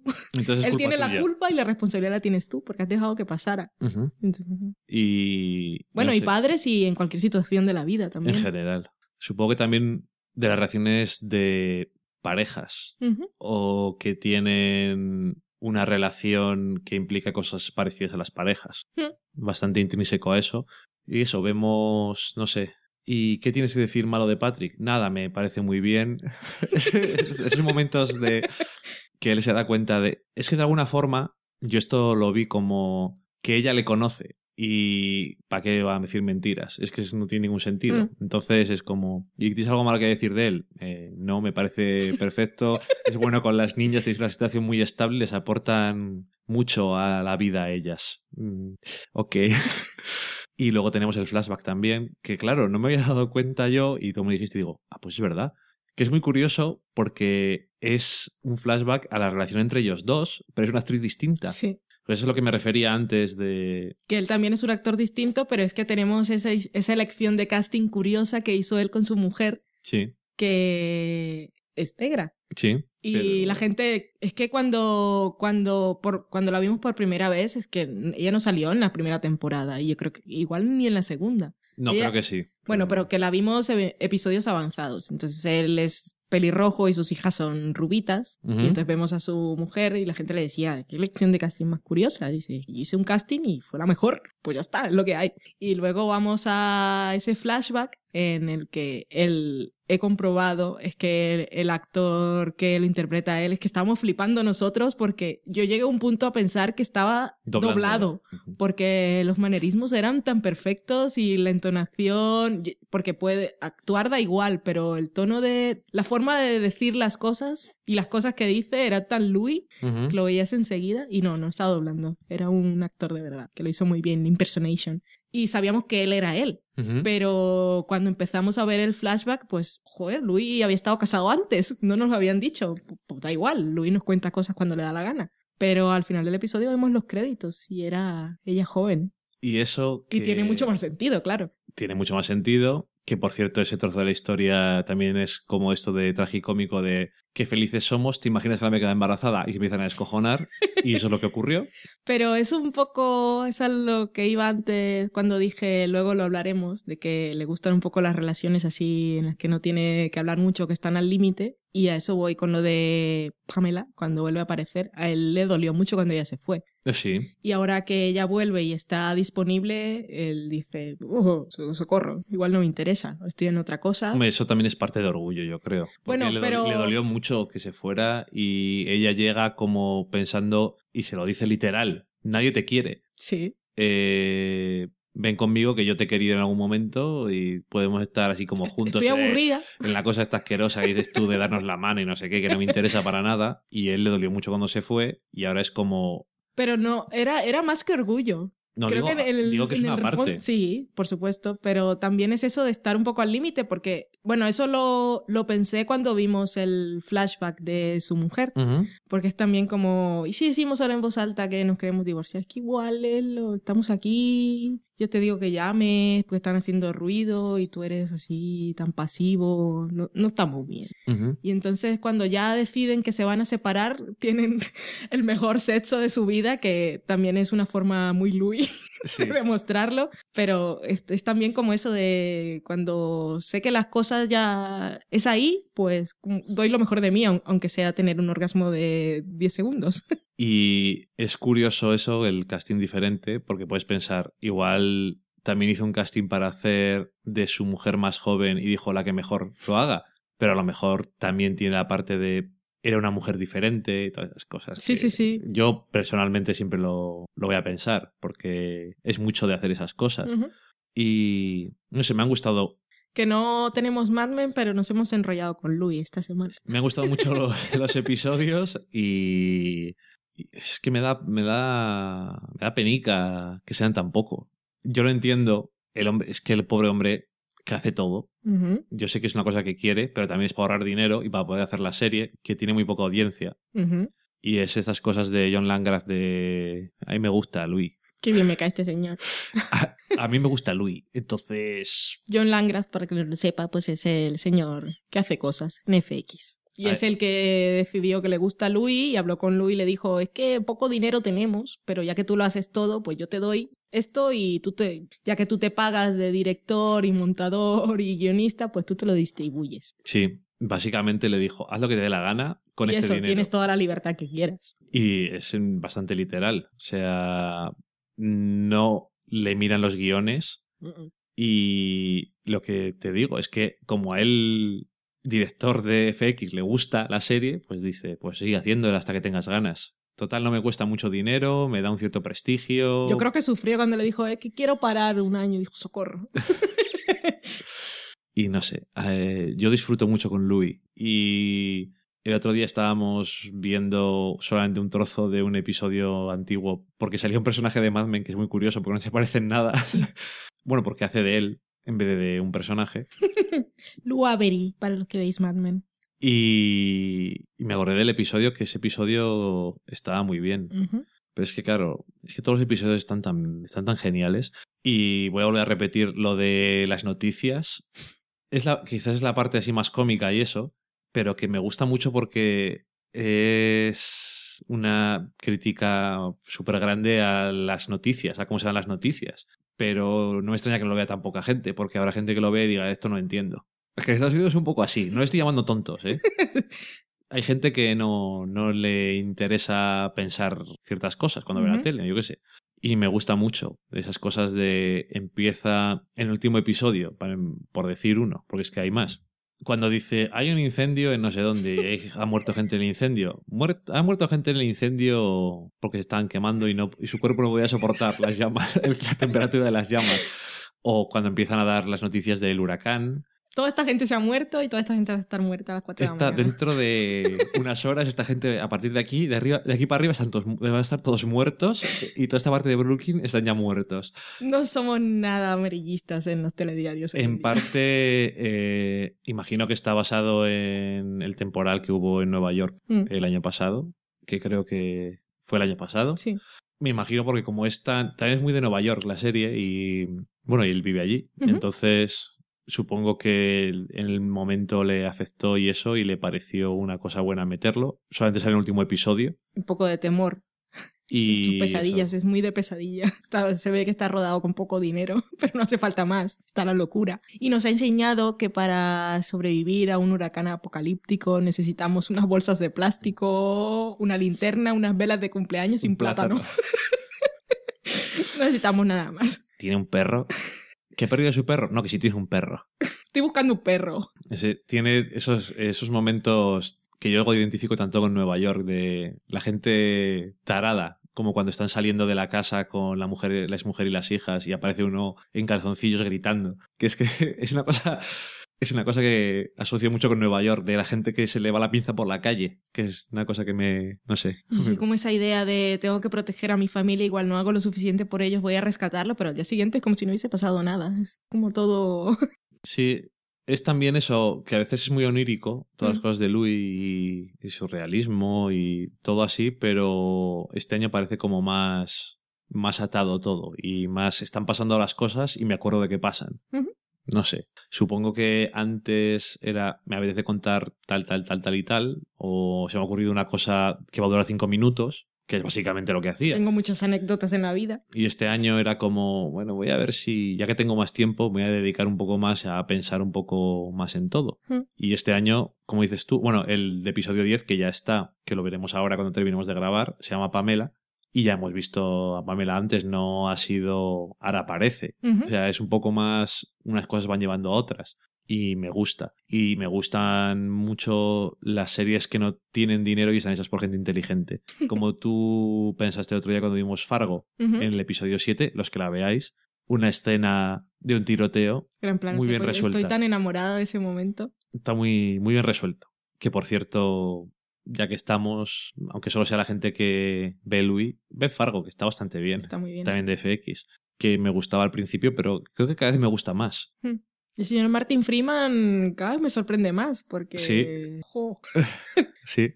Creo que cuando acabe hablaremos, hablaremos de Lo merece. Muy bien. Vale, pues se nos ha ido un poco la pinza hablando de Louis. Hemos encontrado nuestro reemplazo a desahogarnos, ya que no tenemos Mad Men. Os la recomendamos mucho, pero bueno, los que estáis aquí ya la estáis viendo, o sea que disfrutad con nosotros. Y la semana que viene fijo que The Orange is the New Black, que se estrena este viernes. Oh, qué bueno es el verano. Menos el calor, pero en Burgos no tenemos mucho de eso, así que somos todos felices. Dejamos la semana en serie y nos vamos a la cata de pelis.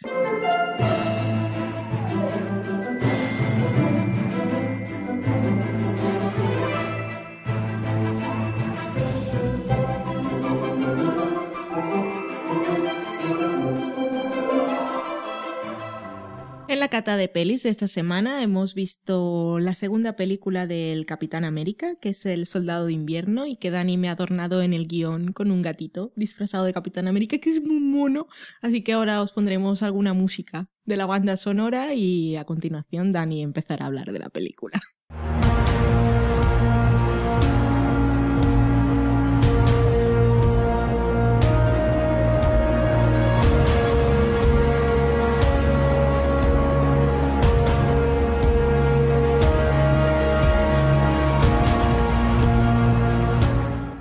Captain America de Winter Soldier.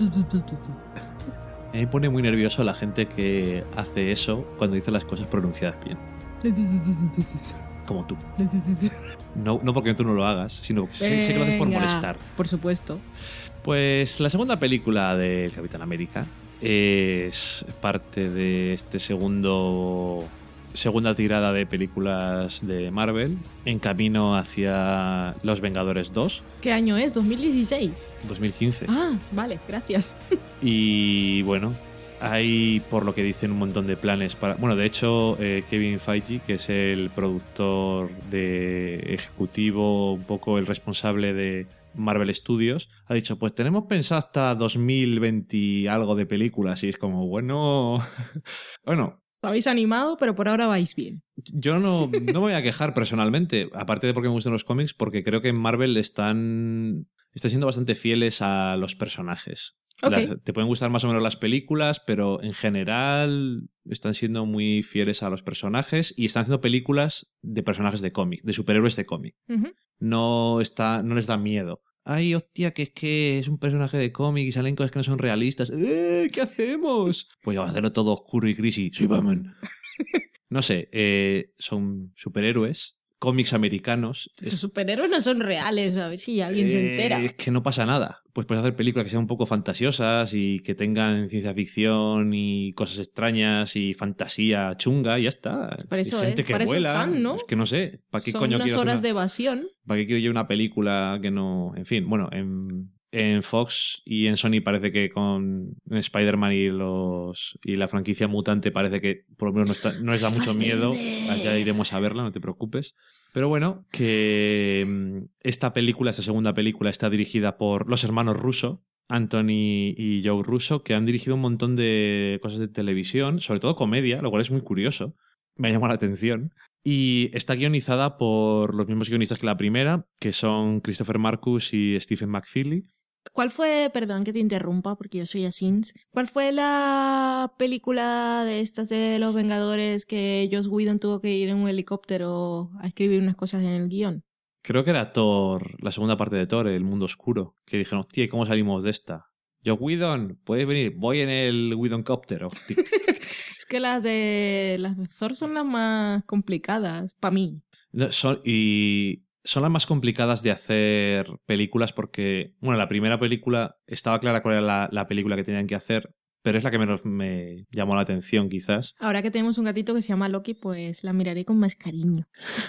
La segunda de Thor no la hemos visto. La, sí que la quiero ver porque como tienen el buen gusto de hacer eso de vamos a unirlo todo, pues me gusta. Al final de esta película pone el Capitán América, esto no son spoilers, el Capitán América volverá en Vengadores 2. Y no sé, es como... Es como, mola. tenemos un plan, de verdad, te lo juro. Y a mí, y lo digo muchas veces, a mí me gusta mucho que la gente tenga las cosas pensadas, que en vez de ir improvisando. DC. Entonces, eh, ha ¿qué dicho pasa? DC, Nadie, nadie, calla, no ha oído a nadie. Entonces, ¿qué, qué ocurre en esta peli? Pues Batman bueno, vs Superman. ha pasado. Han pasado dos años desde Vengadores y bueno, pues tenemos a Capitán América trabajando para Shield. Eh, nosotros, como hemos visto la serie de agentes de Shield, pues se nos spoilea alguna cosa.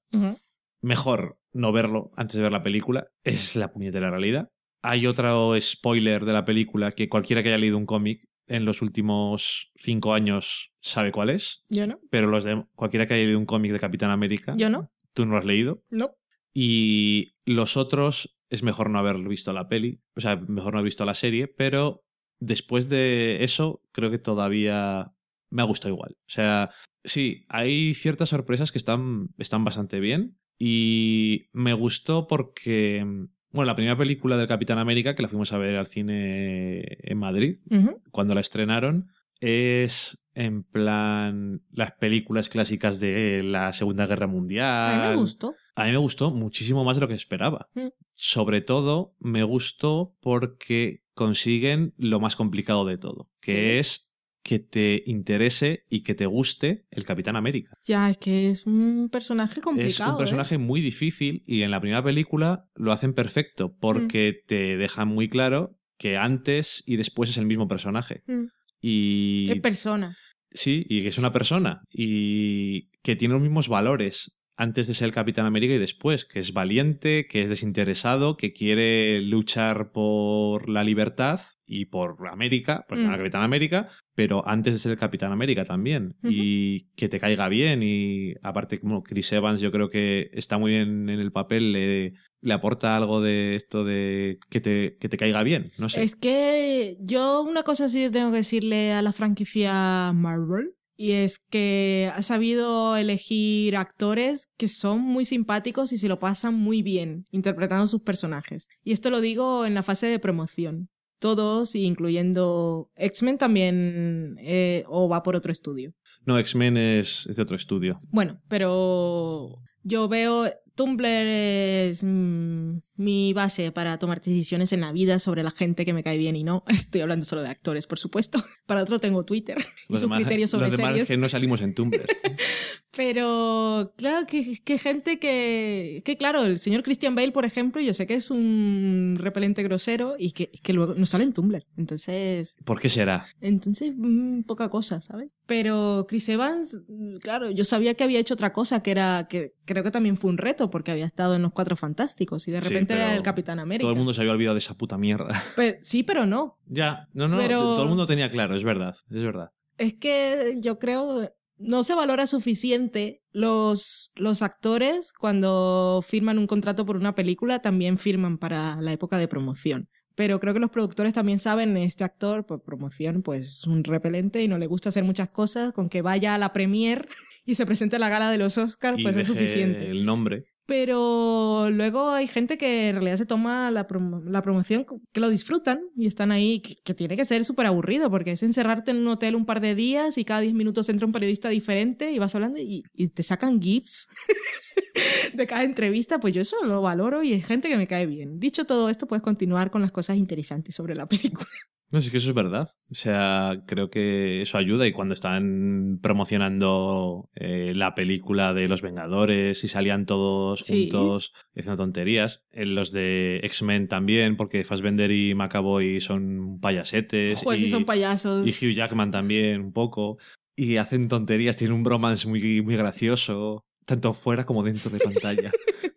y no sé, es que te caen. Y yo creo que la gente, claro, normalmente la gente la mayor parte del público no se entera de estas cosas. Hmm. Entonces no tiene una opinión sobre eso. Pero para la gente que estamos en Internet, creo que es algo que añade ganas a la película o que te añade que te va a dar un punto más para que te guste. Así como hay cinefilos gafapasta que a los que este tipo de películas no les interesa porque no tienen guion con mucho subtexto, también hay actores que es que en realidad se les ve cobro mi cheque y me voy. Es como estoy interpretando un superhéroe, vaya mierda, esto lo hago dormido, ¿sabes? Y luego está esta gente que dice, pues, pues lo hago, me lo paso bien, lo disfruto y, luego te hago la promoción. Lo que dices tú, que en promoción ves que se le pasan bien, pero también en la película ves que dicen, pues me voy a meter a, tope mm. con el personaje. O sea, al final todos los personajes, aunque sean superhéroes, siempre son personajes que tienen sus míticos conflictos, aunque sean cosas básicas, o, mm. pero siempre tienen algo a lo que agarrarse como actor, me parece. Sí, sí, sí. Y además, en esta película, que bueno, como decía, en la primera película era en plan Segunda Guerra Mundial, clásico contra nazis y gente con la cabeza roja y cosas así, que aún así, como digo, me gustó mucho, sobre todo por eso, porque cuando una vez que consigues decir yo voy con este personaje, donde le metan me da igual. Mm. Porque te cae bien y te gusta. Luego creo que también Joss Whedon hizo un trabajo para mí, no porque sea Joss Whedon y sea una persona a la que admiro, pero creo que incluso para la gente que no había visto todas las otras películas, eh, hizo un trabajo muy bueno con todos los personajes, dándoles, dándoles mm, vida y colorcillo. Porque el Capitán América había mucha gente a la que la primera, hay gente a la que la primera, o hay gente que ni siquiera vio la primera película, me estoy acordando ahora si nos escucha Hermizad, que a veces nos escucha, a veces no, eh, en Atmósfera Cero, otro podcast que os recomiendo que es de ciencia ficción, yo soy una persona que escucha podcast, eh, su compañera que es Nuria decía que el Capitán América América, como es normal, si sabes un poco del personaje, da pereza. Sí, entonces ella nunca había visto la película porque le daba pereza. Pero luego ves Los Vengadores y entonces le dan, le dan un puntito. Yo creo que hay gente que vio solo Los Vengadores e incluso dijo, bueno, ya que esta me ha gustado y van a seguir, pues igual veo lo anterior, ya que estoy, estoy un domingo tranquilamente y veo lo que sigue, porque no sé. Era uno de los personajes. Uno de los grandes méritos para mí de los Vengadores es para mí creo que era el, más grande de todos. Los retos que tenía era manejar al no solamente al casting, no solamente el cast, sino a los personajes, que son todos personajes que tienen sus propias películas. Mm. No todos, pero bueno, muchos tienen sus propias películas y luego aparte tienes las cosas de los actores y demás, aunque parece que en este caso no es algo muy especialmente importante porque son bastante mm, fáciles de trabajar con ellos, pero bueno, todo, porque si es una película de los Vengadores, que sale un montón de personajes, tienes, tienen, todos tienen que tener tiempo. Y ya no solo los actores, los personajes. Mm. Ya no nos interesa lo de mi, mi, mi, representado tiene que tener más minutos de pantalla, sino los personajes mm. que tengan importancia y algo en la película. Y eso lo conseguía. Bueno, vamos a la película, que yo te distraigo mucho. Sí. Es que me gusta Tumblr. me lleva estas cosas. La culpa, la culpa de todo la tiene Tumblr.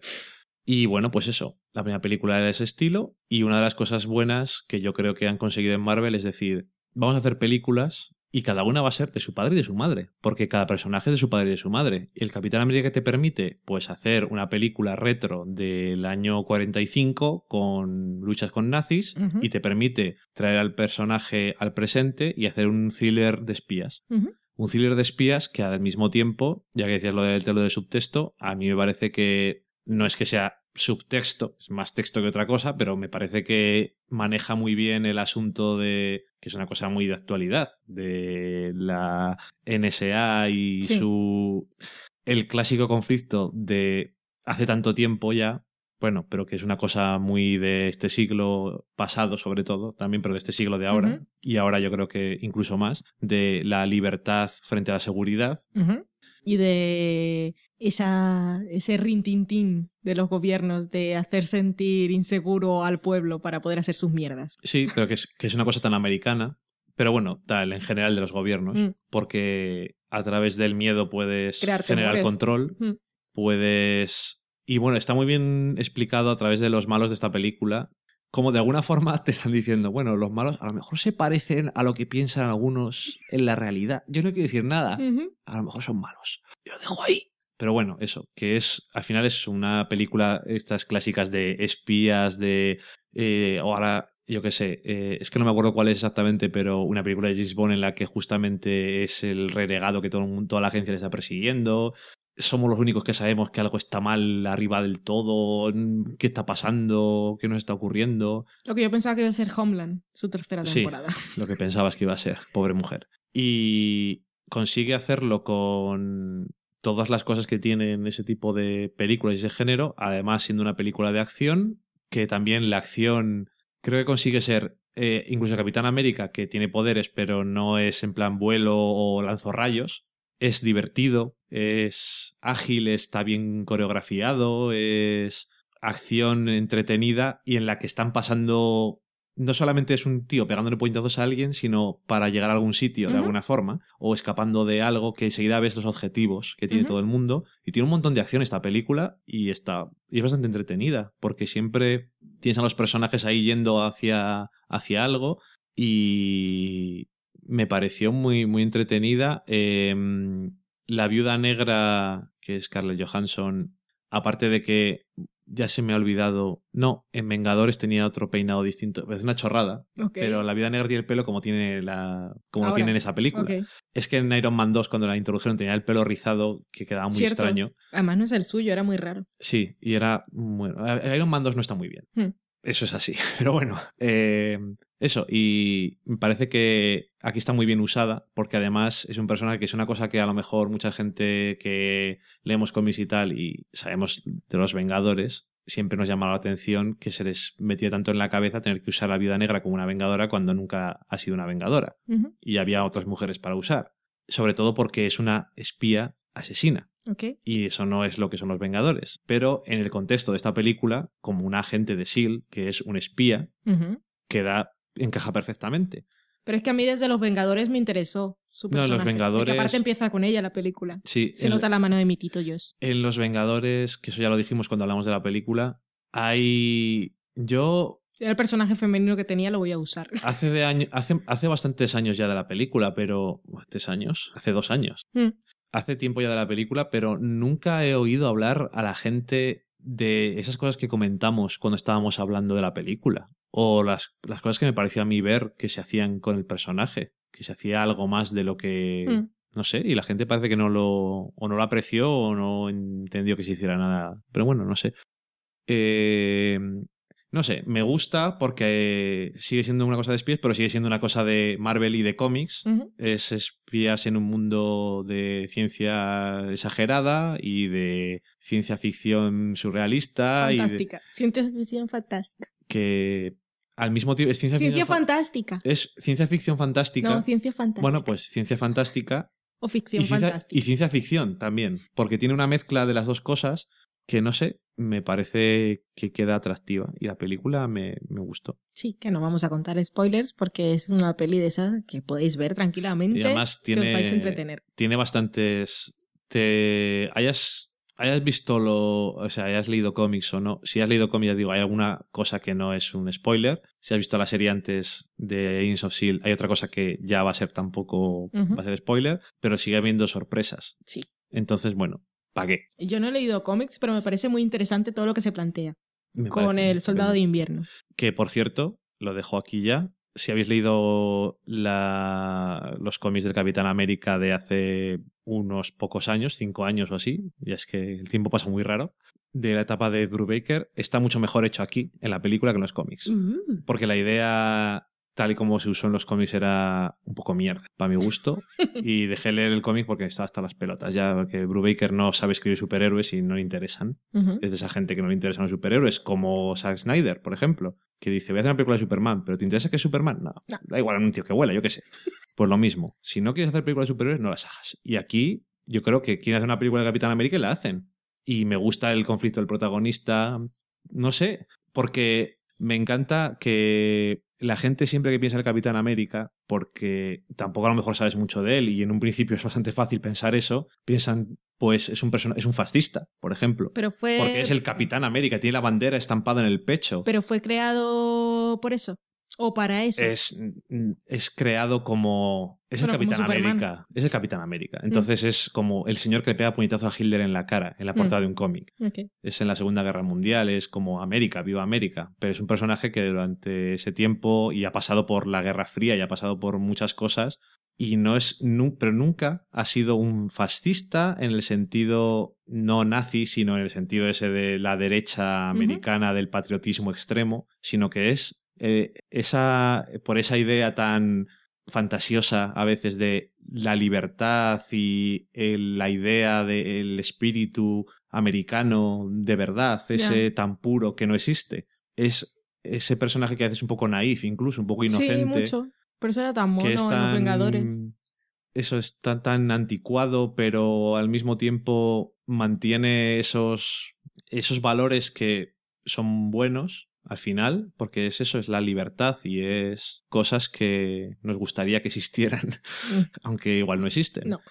Y eso es un soldado, pero Pero no es pero un arma de matar. es otra cosa diferente, es alguien que lucha por la libertad. Y tú, que eres señor de los cómics en esta casa, que claro, como nosotros no hablamos hasta que llegamos al podcast, pues es el momento de preguntar. El tema del villano De la película, ¿qué tal lo ves? Porque, ¿Cuál, ¿Cuál de todos? ya sé Eh, cuál dices, creo. bueno, es que, claro, no, no, no quiero referirme por nombre, No, no no, es necesario. porque sí, no es el villano. Pero bueno, ya sabes a lo que me refiero. Eh, digamos, el antagonista del Capitán América. Eh, ¿Es así en los cómics? Es que no sé, lo sentí tan humano. Es que es diferente. En- Tiene, una, tiene cosas diferentes. El personaje como tal sí es así, pero han cambiado cosas que lo hacen más lógico que la gente sepa quién es Ok, o que no lo sepa. ok, Digamos que en los cómics la gente parece imbécil, vale. básicamente. Y aquí es como más lógico. Y bueno, parece que eso se puede usar, se puede usar bien. Y los demás malos que hay en la película. Los malos de verdad. Eh, uno de ellos es lo que espero de él, porque es, eh, es tan eh, exagerado y tan comiquero y eso, que aún así me gusta la idea. Que en los cómics hay una cosa diferente con ese personaje, pero en este caso, aunque es menos fantasía, es un poco más ciencia ficción, también queda bien. Y el otro malo me gusta mucho porque puedes ver una coherencia en el mensaje y en todo lo que representa, de alguna forma. No sé, es que por cierto, para los que les gustan los cómics, hay aquí tenemos la génesis de otro enemigo de Capitán América, que es Calavera. Lo que pasa es que no se es muy está, es muy sutil. Acabo de hacer cara de no me estoy enterando de lo que está ocurriendo, pero como no la veis, os lo cuento. Por supuesto, hay un par de escenas postcréditos, como es de rigor y como yo creo que pega muy bien teniendo en cuenta que son películas unidas. Hay una presentación al final de tres personajes y luego un postcréditos de estos de epílogo un poquito así. Necesario. Todo todo interesante y enseguida los que sean un poco así frikis enseguida se van a dar cuenta de todo. A lo mejor el del el malo del primero no es muy obvio, pero bueno, lo veremos por lo visto en la segunda de Los Vengadores, ¿Qué sigue después del Capitán América? Que empiezo a ver eh, Guardianes de la Galaxia. Ah, cierto. Que es que claro, yo pensaba que era una cosa diferente. Es que no termino de verlo, ¿eh? Después, eh, no, en Guardianes de la Galaxia... Yo sé que el mundo está en caos, pero no termino de ver al mapache con metralleta y ropita. Tan bello. Y con voz de Bradley Cooper. sí. Que yo creo que la, eh, Guardianes de la Galaxia va a ser, dependiendo del éxito que tenga, harán una segunda o no. Eso ya veremos. Pero eso es parte de lo que va a ser Vengadores 3. Ok. O sea, están estableciendo el mundo cósmico y alienígena de... El mundo cósmico. De Marvel. Es lo que siempre se ha llamado la parte cósmica de Marvel. ¿Qué es la psicosfera? es otra cosa. que también puede estar relacionado con una cosa que se vio en Agents of Shield. Y un personaje que aparece en Guardias de la Galaxia interpretado por un actor que sale en una serie que hemos comentado antes. Bueno, en fin, hay muchas cosas por ahí. yo ahora mismo no, no ha tocado. Ya veremos. La segunda de los Vengadores eh, va a tener a varios malos también. Por ahora sabemos que se llama La Era de Ultron. También sabemos que no va a tener nada que ver con la miniserie que vimos hace poco, escrita por mi gran amigo Brian Michael Bendis. Ah, cuando hablas de miniserie que hemos visto hace poco, es un, libro de esos de colores. Un libro de colores y con letras. Y, bueno, pues nada, yo contento con esta peli del Capitán América, la verdad. Me ha gustado, me ha gustado mucho. De hecho, mm, de las películas individuales que he visto, a lo mejor la que más me ha gustado. Está muy bien. Yo de que yo tengo mis películas que me gusta ver y mis temáticas con finales no felices que me gusta ver es, es para evasión y pasármelo bien y guay. Esta saga de los señores Marvel es lo que más me interesa. Que por cierto, me gusta que no se estén haciendo cosas con estas películas de, bueno, empieza esto y acaba y ya está. Y no solamente que continúen las cosas, sino que no todo salga bien siempre. Que también pasa mucho en los cómics. Me molaría ver a Louis con plástico, bolsas de plástico en los zapatos y un plátano corriendo por medio de Nueva York cuando pasan esas cosas que pasan en las películas de los Vengadores, que es muy divertido. Se acaba el mundo, se acaba el mundo, voy con mi plátano, lo salvaré. Socorro, adiós. Bueno, dejamos la cata de pelis y nos vamos a la cocina con un plátano.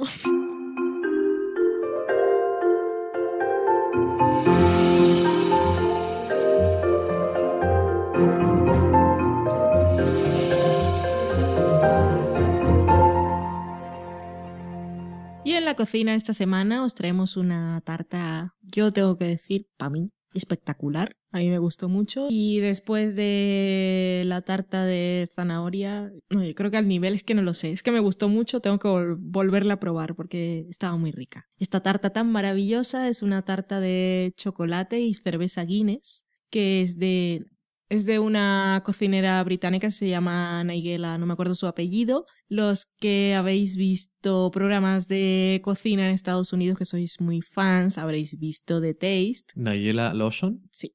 Eh, The Taste, en el que salía ella como juez junto al otro famoso que era Anthony Bourdain. Y salían, salían otros.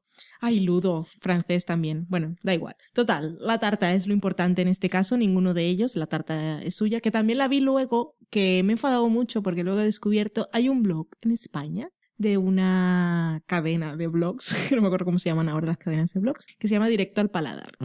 Y me he dado cuenta que ponen las recetas y no ponen de dónde las copian. Y eso me parece bastante triste. Porque ¿qué más da? Traducirlas ya me parece un, un no sé, un bien público y social para gente que no lo sepa. Pero poner el enlace al final no veo dónde está el problema. Que después de haber encontrado esta receta vi que ellos la ponían como estaba escribiendo un alguien que no sé quién era, como si se lo hubiera inventado él, ¿sabes? Eh, yo simplemente, cuando pones una receta y no pones ningún enlace ni nada, es como te lo has inventado tú. Sí, no, es que hablaba además como si, mira, se me ha ocurrido hacer esto y lo he hecho. Bueno, en fin, da igual. Tarta de chocolate y cerveza Guinness, que es esa cerveza negra tan famosa, que si no encontráis Guinness supongo que podéis usar otra. Pero bueno, ya que está la Guinness, que creo que además es bastante popular, pues qué más, la compráis. Necesitamos 250 mililitros de la cerveza, que eh, la cerveza Guinness tiene mucha espuma. Entonces, ponerla en un medidor puede ser complicado, porque o tenéis que esperar que baje la espuma. Pero bueno, os diré que más o menos calculéis, que vais tirando y cuando quede más o menos el tercio de cerveza en la botella sin espuma es que ya habéis puesto la totalidad de lo que necesitáis. Necesitamos también 250 gramos de mantequilla sin sal, la típica. 75 gramos de cacao en polvo, no con colacao ni Nesquik, cacao sin azúcar. Que eso, si tenéis medidores americanos, son cada cucharada son 15 gramos. Pero si no, pues una basculita, ya que solemos hacer recetas de estas, pues no, no son muy caras y son bastante prácticas. Sí. Necesitamos también 400 gramos de azúcar, 140 gramos de sour cream. Yo usé yogur griego. Ok. Porque no encontré. Que a veces hay. A veces sí, yogur griego sin azúcar. Que a veces hay crema de esta en el Carrefour, pero no había en esa ocasión y había visto que servía como sustituto. También usaremos dos huevos, una cucharada de extracto de vainilla, 275 gramos de harina, dos cucharaditas y media de bicarbonato de soda. Esto es para la tarta y luego tendremos que hacer un topping para el que necesitaremos una tarrina de queso Filadelfia, de las estándar, que son 200 gramos, 100 gramos de azúcar glass, que si no tenéis azúcar glass cuando vais a hacer la receta, pues podéis hacer como yo, que es ponerla en la licuadora hasta que quede hecha polvo, y 125 gramos de nata. Y hacer esta tarta es muy fácil. Lo primero es poner a precalentar el horno a 180 grados, y entonces en una sartén o una cacerola ponéis la cerveza Guinness con la mantequilla cortada a trocitos a fuego medio, unos 6, 7 si tenéis vitrocerámica. Y vais removiendo hasta que la mantequilla se derrite. Cuando ya esté derretida y mezclada la mantequilla con la cerveza, añadís el cacao y el azúcar hasta que se disuelvan ambos Luego en un bol aparte, con una batidora si tenéis, o si no con una varilla, mezcláis el yogur griego sin azúcar o el sour cream con los huevos y el extracto de vainilla. Y luego añadís eh, la mezcla de la cerveza y la mantequilla y finalmente la harina y el bicarbonato que estos polvos blancos ambos los debéis haber mezclado antes con un tenedor y lo vais añadiendo poco a poco y batís. Y ya está, queda una mezcla bastante líquida, no os preocupéis que no pasa nada. Lo ponéis en un molde redondo estándar de unos 23-25 centímetros de diámetro y lo dejáis cocer durante unos 45 minutos o una hora. Ya sabéis que estos tiempos siempre son así tan amplios porque depende del horno, pero pues cuando pasen los 45 minutos probáis, metéis rapidito un cuchillo a ver si sale limpio y si es así, pues... O un palillo. O un palillo, o un pincho, o lo que tengáis. Y dejáis el horno entreabierto con la rejilla y el pastel un poco hacia afuera para que se enfríe y ya está. Y ya tenemos la tarta. Esta tarta es mucho mejor prepararla el día anterior. lo que hacéis es dejar enfriarla, meterla en la nevera y cuando la vayáis a servir al día siguiente o si la preparáis al mediodía pasadas unas horas, preparamos el topping que, para el que mezclaremos el queso Filadelfia con el azúcar glass y la nata. Y esto lo ponéis ahí ricamente, lo vais expandiendo con una cucharilla o con una espátula o y os lo coméis, que está muy bueno. Y además hemos comprobado, porque lo preparamos para una comida que teníamos con los padres de Dani, pero nos sobró, porque la comida pues ya tenía ya tenía, ya tenía sus cosas y la verdad es que nos duró unos cinco días en la nevera y estaba igual de jugosa y deliciosa sin ningún problema. Pero no porque estuviera mala nos duró cinco días, sino porque es que era mucho. No, porque era mucho. Pero quiero decir que no, que hay tartas que pierden un poco la frescura y jugosidad, que se ponen un poco tiesas, vamos. Dejarla tapada en el frigorífico y ya está. Está muy rica, de verdad. A mí me encantó. Sí, está del cacao tienes que igual si no te dicen que lleva cerveza negra no lo sabes, pero cuando te lo dicen dices, pues sí. Y el topping, igual si os quedáis con la receta y ponéis unas fresas cortadas, pues también puede ser un puntazo. Sí, además el topping parece que no. En mi cabeza siempre me pasa que no me parece que vaya a pegar. Chocolate con queso. Queso, queso. Lo, bueno, es que, lleva queso, nata y azúcar. Es que no sé, está, la combinación es perfecta, está, muy rico. y además es bonita, porque es la tarta bastante oscura con el topping blanco ahí un poco puesto, que según decía Naiguela representaba un poco la cerveza y su espuma. Ay, como lo dice. Y a mis padres y a mi hermano que vinieron a comer les gustó también. Me gustó mucho. Así que tenemos una muestra de población. sí. Y ya está, esa es la recomendación de hoy. De verdad que probadla, que está muy, muy buena. Dejamos la cocina, ponemos una promo y nos vamos a la sobremesa.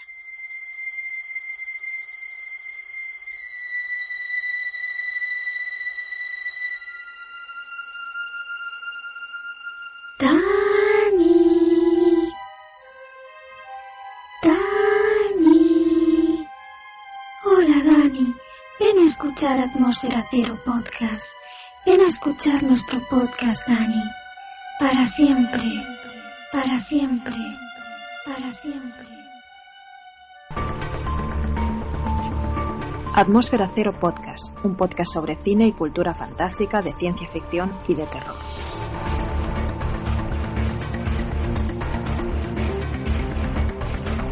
Nos encontraréis en fantastine.com, iTunes e iVoox y podéis escribirnos a podcastatmosferacero.gmail.com Escucha Atmósfera Cero Podcast. Te engancharás para siempre. Para, siempre. Para siempre.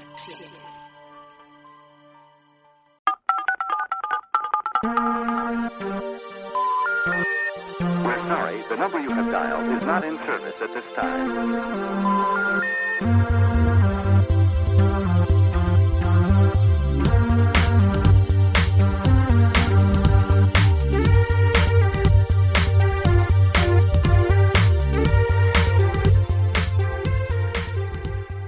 Y ya estamos en la sobremesa, todos relajados con nuestra cosa que queramos beber, con alcohol o sin.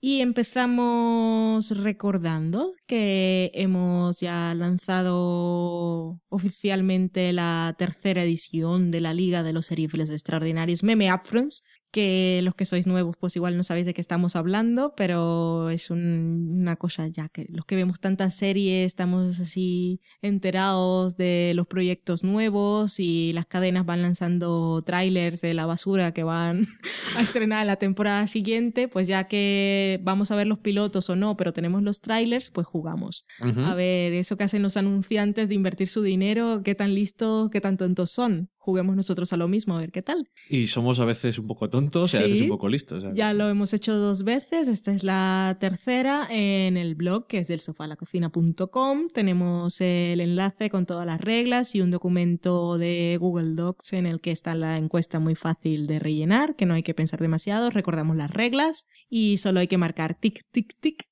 siguiendo las recomendaciones y jugar, que tenemos premio y bueno, Dani ahora os va a contar más detalles de todo esto. Sí, tenemos premio de una suscripción de un mes a Hulu, a Netflix o a Filming. Lo que elija el suscriptor. O dice, esto no. No me interesa. O yo lo tengo. Ah. Pues entonces un cheque regalo de Amazon de valor equivalente. Así que son regalitos por pasarte un rato, que depende de lo mucho que te obsesiones, puedes estar un rato ahí pensándolo. Tenéis hasta el 7 de julio. En el post vienen las normas, las reglas del juego expandidas y en el doc donde se mandan las votaciones pues viene un poco más resumido. Por si tenéis alguna duda pues podéis leerlo más y luego aparte en el post pues he escrito un resumen de estadística de alguna forma de cómo fueron el año anterior, las series que había, las que se cancelaron en cada cadena y las comedias, los dramas y esas cosas que dice Valen que no lo lee nadie porque es muy largo. Es muy largo. Y es verdad que es muy largo, pero bueno, si no estáis muy seguros de qué hacer, pues bueno, ahí vienen varias cosas para alguna pista. Y si os equivocáis y no cumplís alguna de las normas, no os preocupéis que no vais a quedar descalificados, que lo vamos revisando y os avisaremos. Por eso es importante, si no tenéis Twitter, dejar un medio de contacto cuando llenéis la encuesta. Sí. Si no tenéis Twitter, pues el Facebook o un email para que os podamos avisar y nos quedéis fuera de la competición. Ajá. Eh, por ahora han participado cuatro personas cuando estamos grabando esto y no se han equivocado en nada. Muy bien. Y que durante esta semana, antes o después que salga el podcast, yo creo que ya podremos anunciar al ganador de la edición pasada y negociar con él cuál es el premio que le va mejor. Así que os animamos a todos a ver trailers. Si no queréis ver los trailers de los upfronts, eh, podéis escuchar algunos podcast amigos que han comentado, basándose en los trailers, algunas de las, bueno, las series que se han anunciado y os podéis, podéis votar basándoos en eso. Son los podcasts de OTV, el de Cosas de Lin y el de Fans Fiction. Han hablado sobre los proyectos que ya están anunciados para los upfronts, o sea que oyéndolos a ellos criticar, reírse de las premisas y todo eso, pues podéis hacer vuestras apuestas, que nunca se sabe, porque aquí, por mucho que creas que sabes de series, nunca se sabe lo que pasa. No, hay que saber más casi del negocio que de las series y aún así es complicado, la verdad. Y dejándoos esa invitación ahí, pasemos a comentar lo que habéis dicho durante esta semana. Empezamos por Twitter. Twitter, En Twitter o Twitter pajarito azul. teníamos a Miguel Vesta y a Carmenia que habían estado justamente después de ver el episodio de Mad Men final diciendo, ay, ¿qué está pasando cuando vais a grabar? Lamentándose porque faltan 300 días para que vuelva Mad Men, que ya les vale recordárnoslo. Pero bueno, tú siempre me echas la bronca por decir cosas de Mad Men. Lo recordé yo. Aparte, Miguel Vesta decía que acabo de hacer mi primera compra en eBay. ¿Sabéis qué es? Pista 1 es para nuestra nueva casa. Pista 2, en este podcast en el que estamos ahora, pueden hablar 4 horas y 46 minutos de ellos. Eso es Friends. Ah, es Friends. Porque básicamente podemos hablar de 4 horas y 46 minutos casi de cualquier cosa. ¿Se han comprado la serie o se han comprado el perro blanco? para su casa. Igual lo van a usar para como perchero. ¡Socorro! Bueno, en esto que andaban los dos, como he dicho antes, preocupándose, decía Carmen, Peggy es Dios. No digo más que no quiero soltar ningún spoiler. Suficiente. Y también decía Miguel que estaba pensando en escribir tweets de respuesta a lo que nosotros decíamos en su móvil, pero que quedaría muy Ginsberg. A mí no me molesta. Podía mandarnos directo si quiere. Sí. Y decía, habíamos dicho, "Eh, igual vamos en julio a Madrid, algo como. Quedada Mad Men. Mm, mm. No necesito saber nada más. Vamos. ¿Cuándo? ¿Ya? ¿Ya ¿300 estáis? días? ¿Ya estáis aquí? Saqueador decía, visto el final de Mad Men y las explicaciones de Weiner, sigo sin entender un carallo. Habrá que esperar a The Sofa Podcast que me lo explique.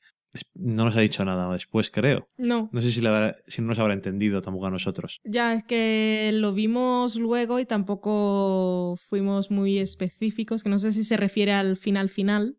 Y no estoy cometiendo el delito y pecado de spoilers diciendo esto, advierto para toda la gente. Pero básicamente todas las escenas que son así, que vemos un poco cosas que están pasando dentro de la cabeza de los personajes, no son fantasmas ni fantasía ni nada así. Es una forma que tiene, es un recurso narrativo como cualquier otro para que los espectadores procesemos los sentimientos y pensamientos de los personajes. Muy buena forma de decirlo. Hmm. Fans Fiction decía, ¿y qué es eso de los meme upfronts? Pues ya lo hemos dicho. Ni, Y ya se han enterado después también, que se lo dijimos. Que participen. sí, ellos y la gente que los escucha. Alana Farra, la Twitter anteriormente conocida como La Taradachi, Me gusta. dice, me pasan una reunión para la tarde y yo solo puedo pensar en que eh, a ver si ahora puedo escuchar de Sofá Podcast. Uno viejo que estoy atrasada. Mm. Luego decía que era muy difícil su vida cada vez que veía la cara de Fassbender que le habíamos puesto un GIF. Mm, Pobrecita. lo entiendo, normal. En una conversación estaban hablando de eh, Josh Bio, estaba hablando de Actaman Score y decía Carmenia, yo creo que te he oído a alguien comentarla. Puede ser a... Y pronunciarla mal. Ya, pues somos así. ¿Del Sofá Podcast? Sí, así es. Éramos Sí. nosotros. Hablamos del primer episodio. Cosas pendientes de nuestra vida. Muchas. Miguel Pastor, que es Miguel Vesta, ya dijimos por qué. Ujú. Decía, ¿le sonaría creepy a Fresh City Zorsnets, que somos nosotros en ¿Quiénes Twitter? son? Tú y yo en Twitter. Que no me olvidase de su aniversario nunca.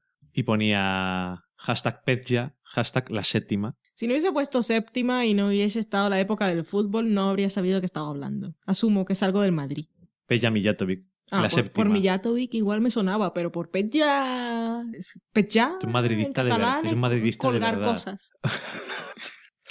Es madridista de verdad. Mm.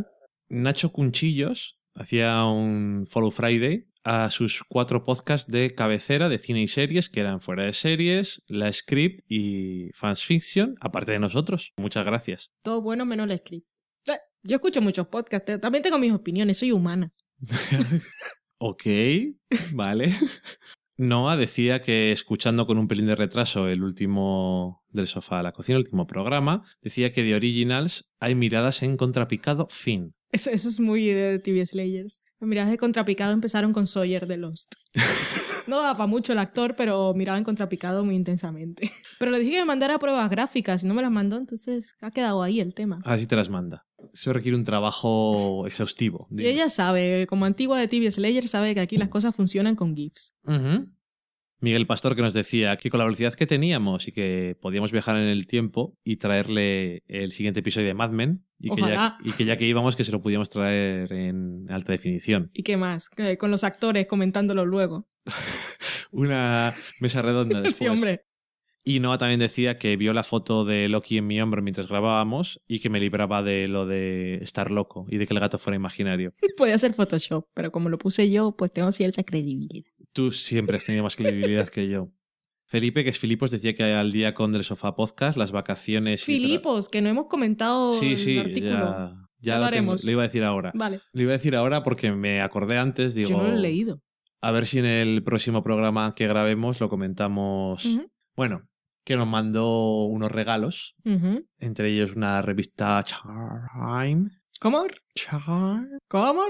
Charm. Time. La revista Time con la portada de Mad Men, que dijimos que íbamos a leer y íbamos a comentarlo, pero que no hemos podido. Así que a ver si lo hacemos en un hueco y lo comentamos. Decía que habían las vacaciones y el trabajo habían sido responsables de acumular dos episodios y que está preparándose para despedirse de Mad Men con nosotros. Uy, Y Noah decía que retomaba a Aníbal y que nos iba a escuchar en diferido. muy bien. Muy bien. Jesús Herrera decía que como el último programa salió el viernes, pues volvemos a las viejas costumbres de los sábados, limpieza de casa, con nosotros de fondo. Siempre es un buen momento. Mari Margolis decía, no sé si habéis visto el especial Mad Men Revolution en Canal Plus, que es uno previo a la séptima temporada, que hablan un poco de la cin- el cine, la moda y la música que hay en el 69. Esto a raíz de que sí que el comentario de Mad Men que habíamos hecho, eh, la canción de- que decíamos de Rolling Stones sí salió en el 69. ujú. En el álbum que dije, gracias a Dios, algo me acerté, pero bueno, que era muy apropiado y podía haber salido. Y ahí no comentaban. Vimos un trozo que no pudimos verlo entero, aunque es muy corto, me dura un cuarto de hora, pero es que nos, nos hace, nos va haciendo mm, como puñaladas en, el- en los órganos vitales cada vez que oímos doblado Mad Men.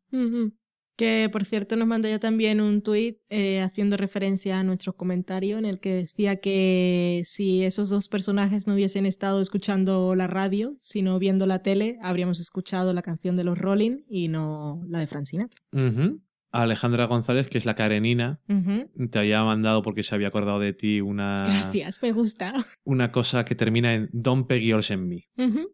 Que era bastante gracioso, por cierto. Sí, era una señorita que se dedica a las artes escénicas musicales, a las que los Rolling Stone creían estarle haciendo, bueno, los Rolling no, la revista, creían estarle haciendo un gran halago al decirle que básicamente que para ser mujer en la música no estaba mal. Y ella se lo tomó, y le respondió y dijo, hey, que es un halago. Y ella dijo, don't Peggy Olsen me. Ujú. Soy, soy una buena, eh, era, soy una buena música en el ámbito musical. Bueno, soy buena en el ámbito musical, no por ser mujer solo. Daniel Roca decía que si no habíamos visto The Congress, que quizá deberíamos porque era una de esas de marca de la casa que es ciencia ficción de la que nos gusta a los sofaseros en grado superlativo y sale la voz de John Hamm. No hay que decir nada más, está en la lista. Y también nos preguntaba varias cosas. Primero decía que qué pensábamos de los panecillos sin estos que venden en el Mercadona para hamburguesas. Yo pienso que no son suficiente panecillo. Son unos panecillos redondos, muy delgaditos, integrales y que promocionan como panecillos con solo 90 calorías. Que está muy bien, pero... Pero que son muy finos y las hamburguesas que hacemos en casa creo que no, no lo sostienen, ¿no? Porque son hamburguesas de verdad. Son gordales. ¿no? De una pulgadita. Sobre Hannibal, que es una cosa que tiene ahí ida y vuelta todos los, todos los programas, decía que como videoarte no tiene rival, rival posible. Hay esos halagos no halagos. Y que es una pasada y justifica verlo, pero como trama seguramente soy yo que tardé en darme cuenta del cambio en la narrativa y desconecté emocionalmente. Y que una cosa que no me podéis negar, si quitamos los diálogos con cara de palo diciendo cosas profundas que luego son desmentidas, la temporada se queda en tres episodios como mucho. Especialmente no puedo ver a la doctora Gillian. Esto me Aquí parece hay muy mal. demasiadas cosas. Parece muy mal varias cosas, pero voy a empezar por el final. A Gillian Anderson hay que verla siempre. Sí, Da igual lo que haga. estoy de acuerdo. ¿Qué tiene de malo eso? Apoyo totalmente la emoción. Nada. Mujer que hace cuestionar la sexualidad. No a mí. A mí. Todo lo contrario a mí. Y lo demás. Eh, ya lo hemos dicho, en el juego de Hannibal hay que entrar y no es lo que llamaríamos una serie realista. Y si no pilló el juego del que iba al principio, todo el juego de Will, pues entiendo que haya dicho, "Pero esto qué mierda es, ¿qué está pasando? ¿Por qué estamos haciendo esto? ¿Cuándo? ¿Cuándo hemos cambiado personaje?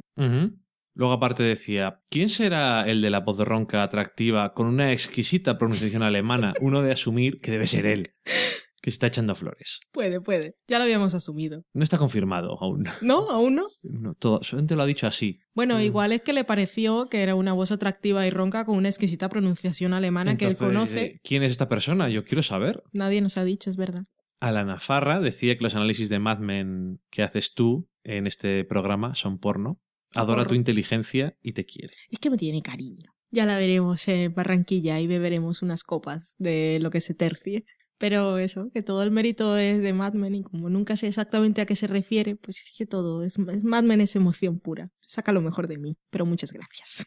Es verdad, también decía, dice, Dani no se queda atrás, pero Valen a veces hace conexiones de otro mundo. Yo ya le dije que no, no era no era necesario que me dijera nada porque una de las cosas que más me gusta a mí de comentar Mad Men es poderte escuchar a ti y poder hablar contigo. ¡Basta! Es una de las cosas que me hace que merezca la pena tener este podcast. Mad Men. Tú. Oh, qué bonito. También nos decía que la idea que tiene Leo le recordó un poco al final de Buffy. Tienes razón y no lo había visto. Estaban hablando eh, de Juego de Tronos, ¿Quién? Miguel Pastor y Carmenia Moreno. Mm. ¿Y cómo acabamos nosotros en esta conversación? Que por cierto tenemos que ver Juego de Tronos antes para hablar con Pilar de ella. Cierto. Estamos un poco atrasados. Pero yo sé todo lo que pasa entre leer, pues a mí me gusta leer, a ver qué ha pasado, a ver luego las reacciones de la gente si son, ¿no? Y luego tengo a dos en el trabajo que ven la serie. Y entonces le digo, ¿ha sido para tanto? Es que he visto que han dicho eso. Y dice, bueno, no, sí, tal vez. Es que no me parece bien. Tienes que verlo. Pero. Siempre, porque pe- siempre acabas viendo una cosa que, no se- que nadie más se fija porque no te interesa lo demás. Pero. Pero yo creo que para mi capacidad de concentración en la serie está bien saber cosas antes. Así voy Ah, menos perdida. Ok. Bien perdido que tienes que verlo. No Sí. esas cosas que dices algunas veces de "Pues podemos hablar de ello sin que lo haya ¿Sabes visto qué me yo". gustaría a mí? Y seguro que existe, pero no me vas a dejar hacerlo. Es un resumen de los episodios en Tumblr. Todos los mejores momentos, las mejores frases en GIF, los veo varias veces, No. movimiento para adelante y para atrás, y ya está. No. Bueno, pues estaban hablando de ello y decía que, bueno, que les gusta mucho el resumen o los comentarios que hacen de Juego de Tronos en Fast Fiction. Sí, tienen un spin-off que se llama Juego de Tronos, Cosas de Casa. Y ellos, ninguno de los tres se ha leído los libros, entonces pues son muy divertidos porque hacen especulaciones y cosas así como a la Bartola y se lo pasan muy bien. Pues eso es lo mejor. Decía también, o sea, entonces eh, comentaba, oye, ¿qué ha pasado?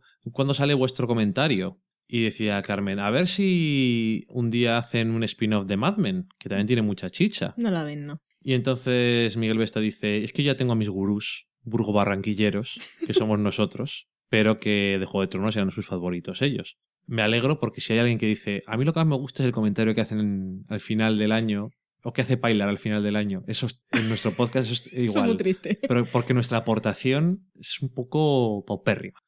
Mucho. Inglorious Libris, Eso que yo respondí con el mejor GIF de la historia. Eso, pero para ellos dedicado porque ven Mad Men y yo espero que lo hayan entendido. Porque estaban ahí, estos me gustan de Juego de Tronos y salía Miguel Vesta a decir, pero estos son los de Mad Men y entonces puse un GIF de Pete diciendo, oh, tengo el 10%. Yo por lo menos me pareció fantástico y no creo que tenga una oportunidad mejor de ponerlo. Espero que lo hayan pillado. bueno, como decía, espero que lo hayan pillado, sí, porque es muy apropiado. Y tenía a Inglorious Libris y Celia Fernández, que ya cuando ha salido resulta que tenía Lo toda, has la, hecho mal. tenía toda la lista de las series y justo, no sé por qué razón, se han dejado dos de meterse en la lista de- del documento para votar. Casualmente eran las dos que querían ellos ver. Eran Blackies y Galavant, las dos de ABC, y han dicho, oye, que estas no están. Lo has no, hecho mal. No os preocupéis, lo arreglo al instante. Está arreglado. Ujú. ¿Por qué así? ¿Por qué, por, qué me, ¿Por qué me pateas cuando ya estoy en el suelo? Además, estaba viendo cómo lo corregías en tiempo real, porque no me decías nada por directo y entré al documento y vi cómo iba subiendo, porque tienes que subirlo manualmente, lo pones Sí, en la es- última casilla Creo que es lo peor de la historia eso. y yo, vale, ya lo ¿Estabas, haciendo. mirando, ¿Estabas mirándolo? Sí, vi que lo habías puesto y dije, vale, ya va subiendo y volví a, y a actualizar y ah, vale, ya por- va por el 20, está en ello, no le diré nada. Te odio. Bueno, pues ellos dos fueron los primeros que participaron muy rápidamente y además bien. Muy bien. Así que, oye, a ver, vi que tenían ganas y me alegro. Y Álvaro MC, que es Raval guion bajo, también había apostado. El otro que apostó es Daniel Roca. Ah, ok. Así que no sé si a estas horas habrá apostado alguien más, pero muchas gracias a todos por apostar. El año pasado participaron 54 personas y que fueron más que la primera vez, así que espero que este año pues más todavía. Sí, que es muy divertido y Dani se lo pasa genial luego haciendo recuentos. Dejamos Twitter y nos han dicho algo en el blog. Cuéntame, cuéntanos. En el blog tenemos un par de comentarios. Primero uno que es en el episodio 21, que era Fernanda, que decía que le gustan mucho las series con tema político y ahorita ya quiero que salga VIP tercera temporada para seguir el desarrollo de la serie. En el episodio, si no me equivoco, que comentamos que volvía VIP. Ujú. Así que... No hemos visto el de esta semana. No. Y se ha ver. cortado el pelo, Selina, que he visto un GIF. Ver GIFs. Y en el 24, Alana Le Farra. queda muy bien. Estoy seguro. Yo a mi ritmo. Está estupenda. Alana Farra nos decía, sois geniales, os amo. El amor es mutuo. Y un corazoncito. Todo muy bonito. Dejamos Twitter que tenemos en Facebook. Y en Facebook tenemos en el último podcast, tenemos a Rubén Giro que decía, no me creo que no hayáis visto Lluvia de Albóndigas, tenéis que verla. Es un homenaje al friki incapaz de tener relaciones sociales... Oh, wait. y José R. Benítez decía, ¿cómo no se llama Mad Men el episodio? ¿Eh? Todo lo demás es de relleno este año. A escucharlo ya. Ya no haréis nada más que me importe hasta el año que viene. El Ese es el subtexto. subtexto. Sí. Por- se llama Mad Men porque nos gusta poner títulos surrealistas de frases que se nos salen así, Dios sabe por qué. Y para que caiga un despistado en iVoox que no vea la serie, básicamente. Pobrecico.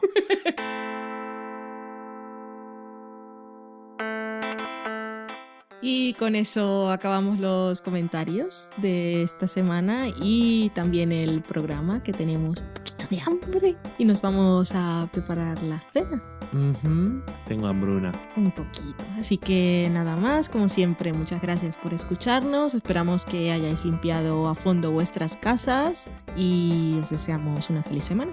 Adiós. Adiós.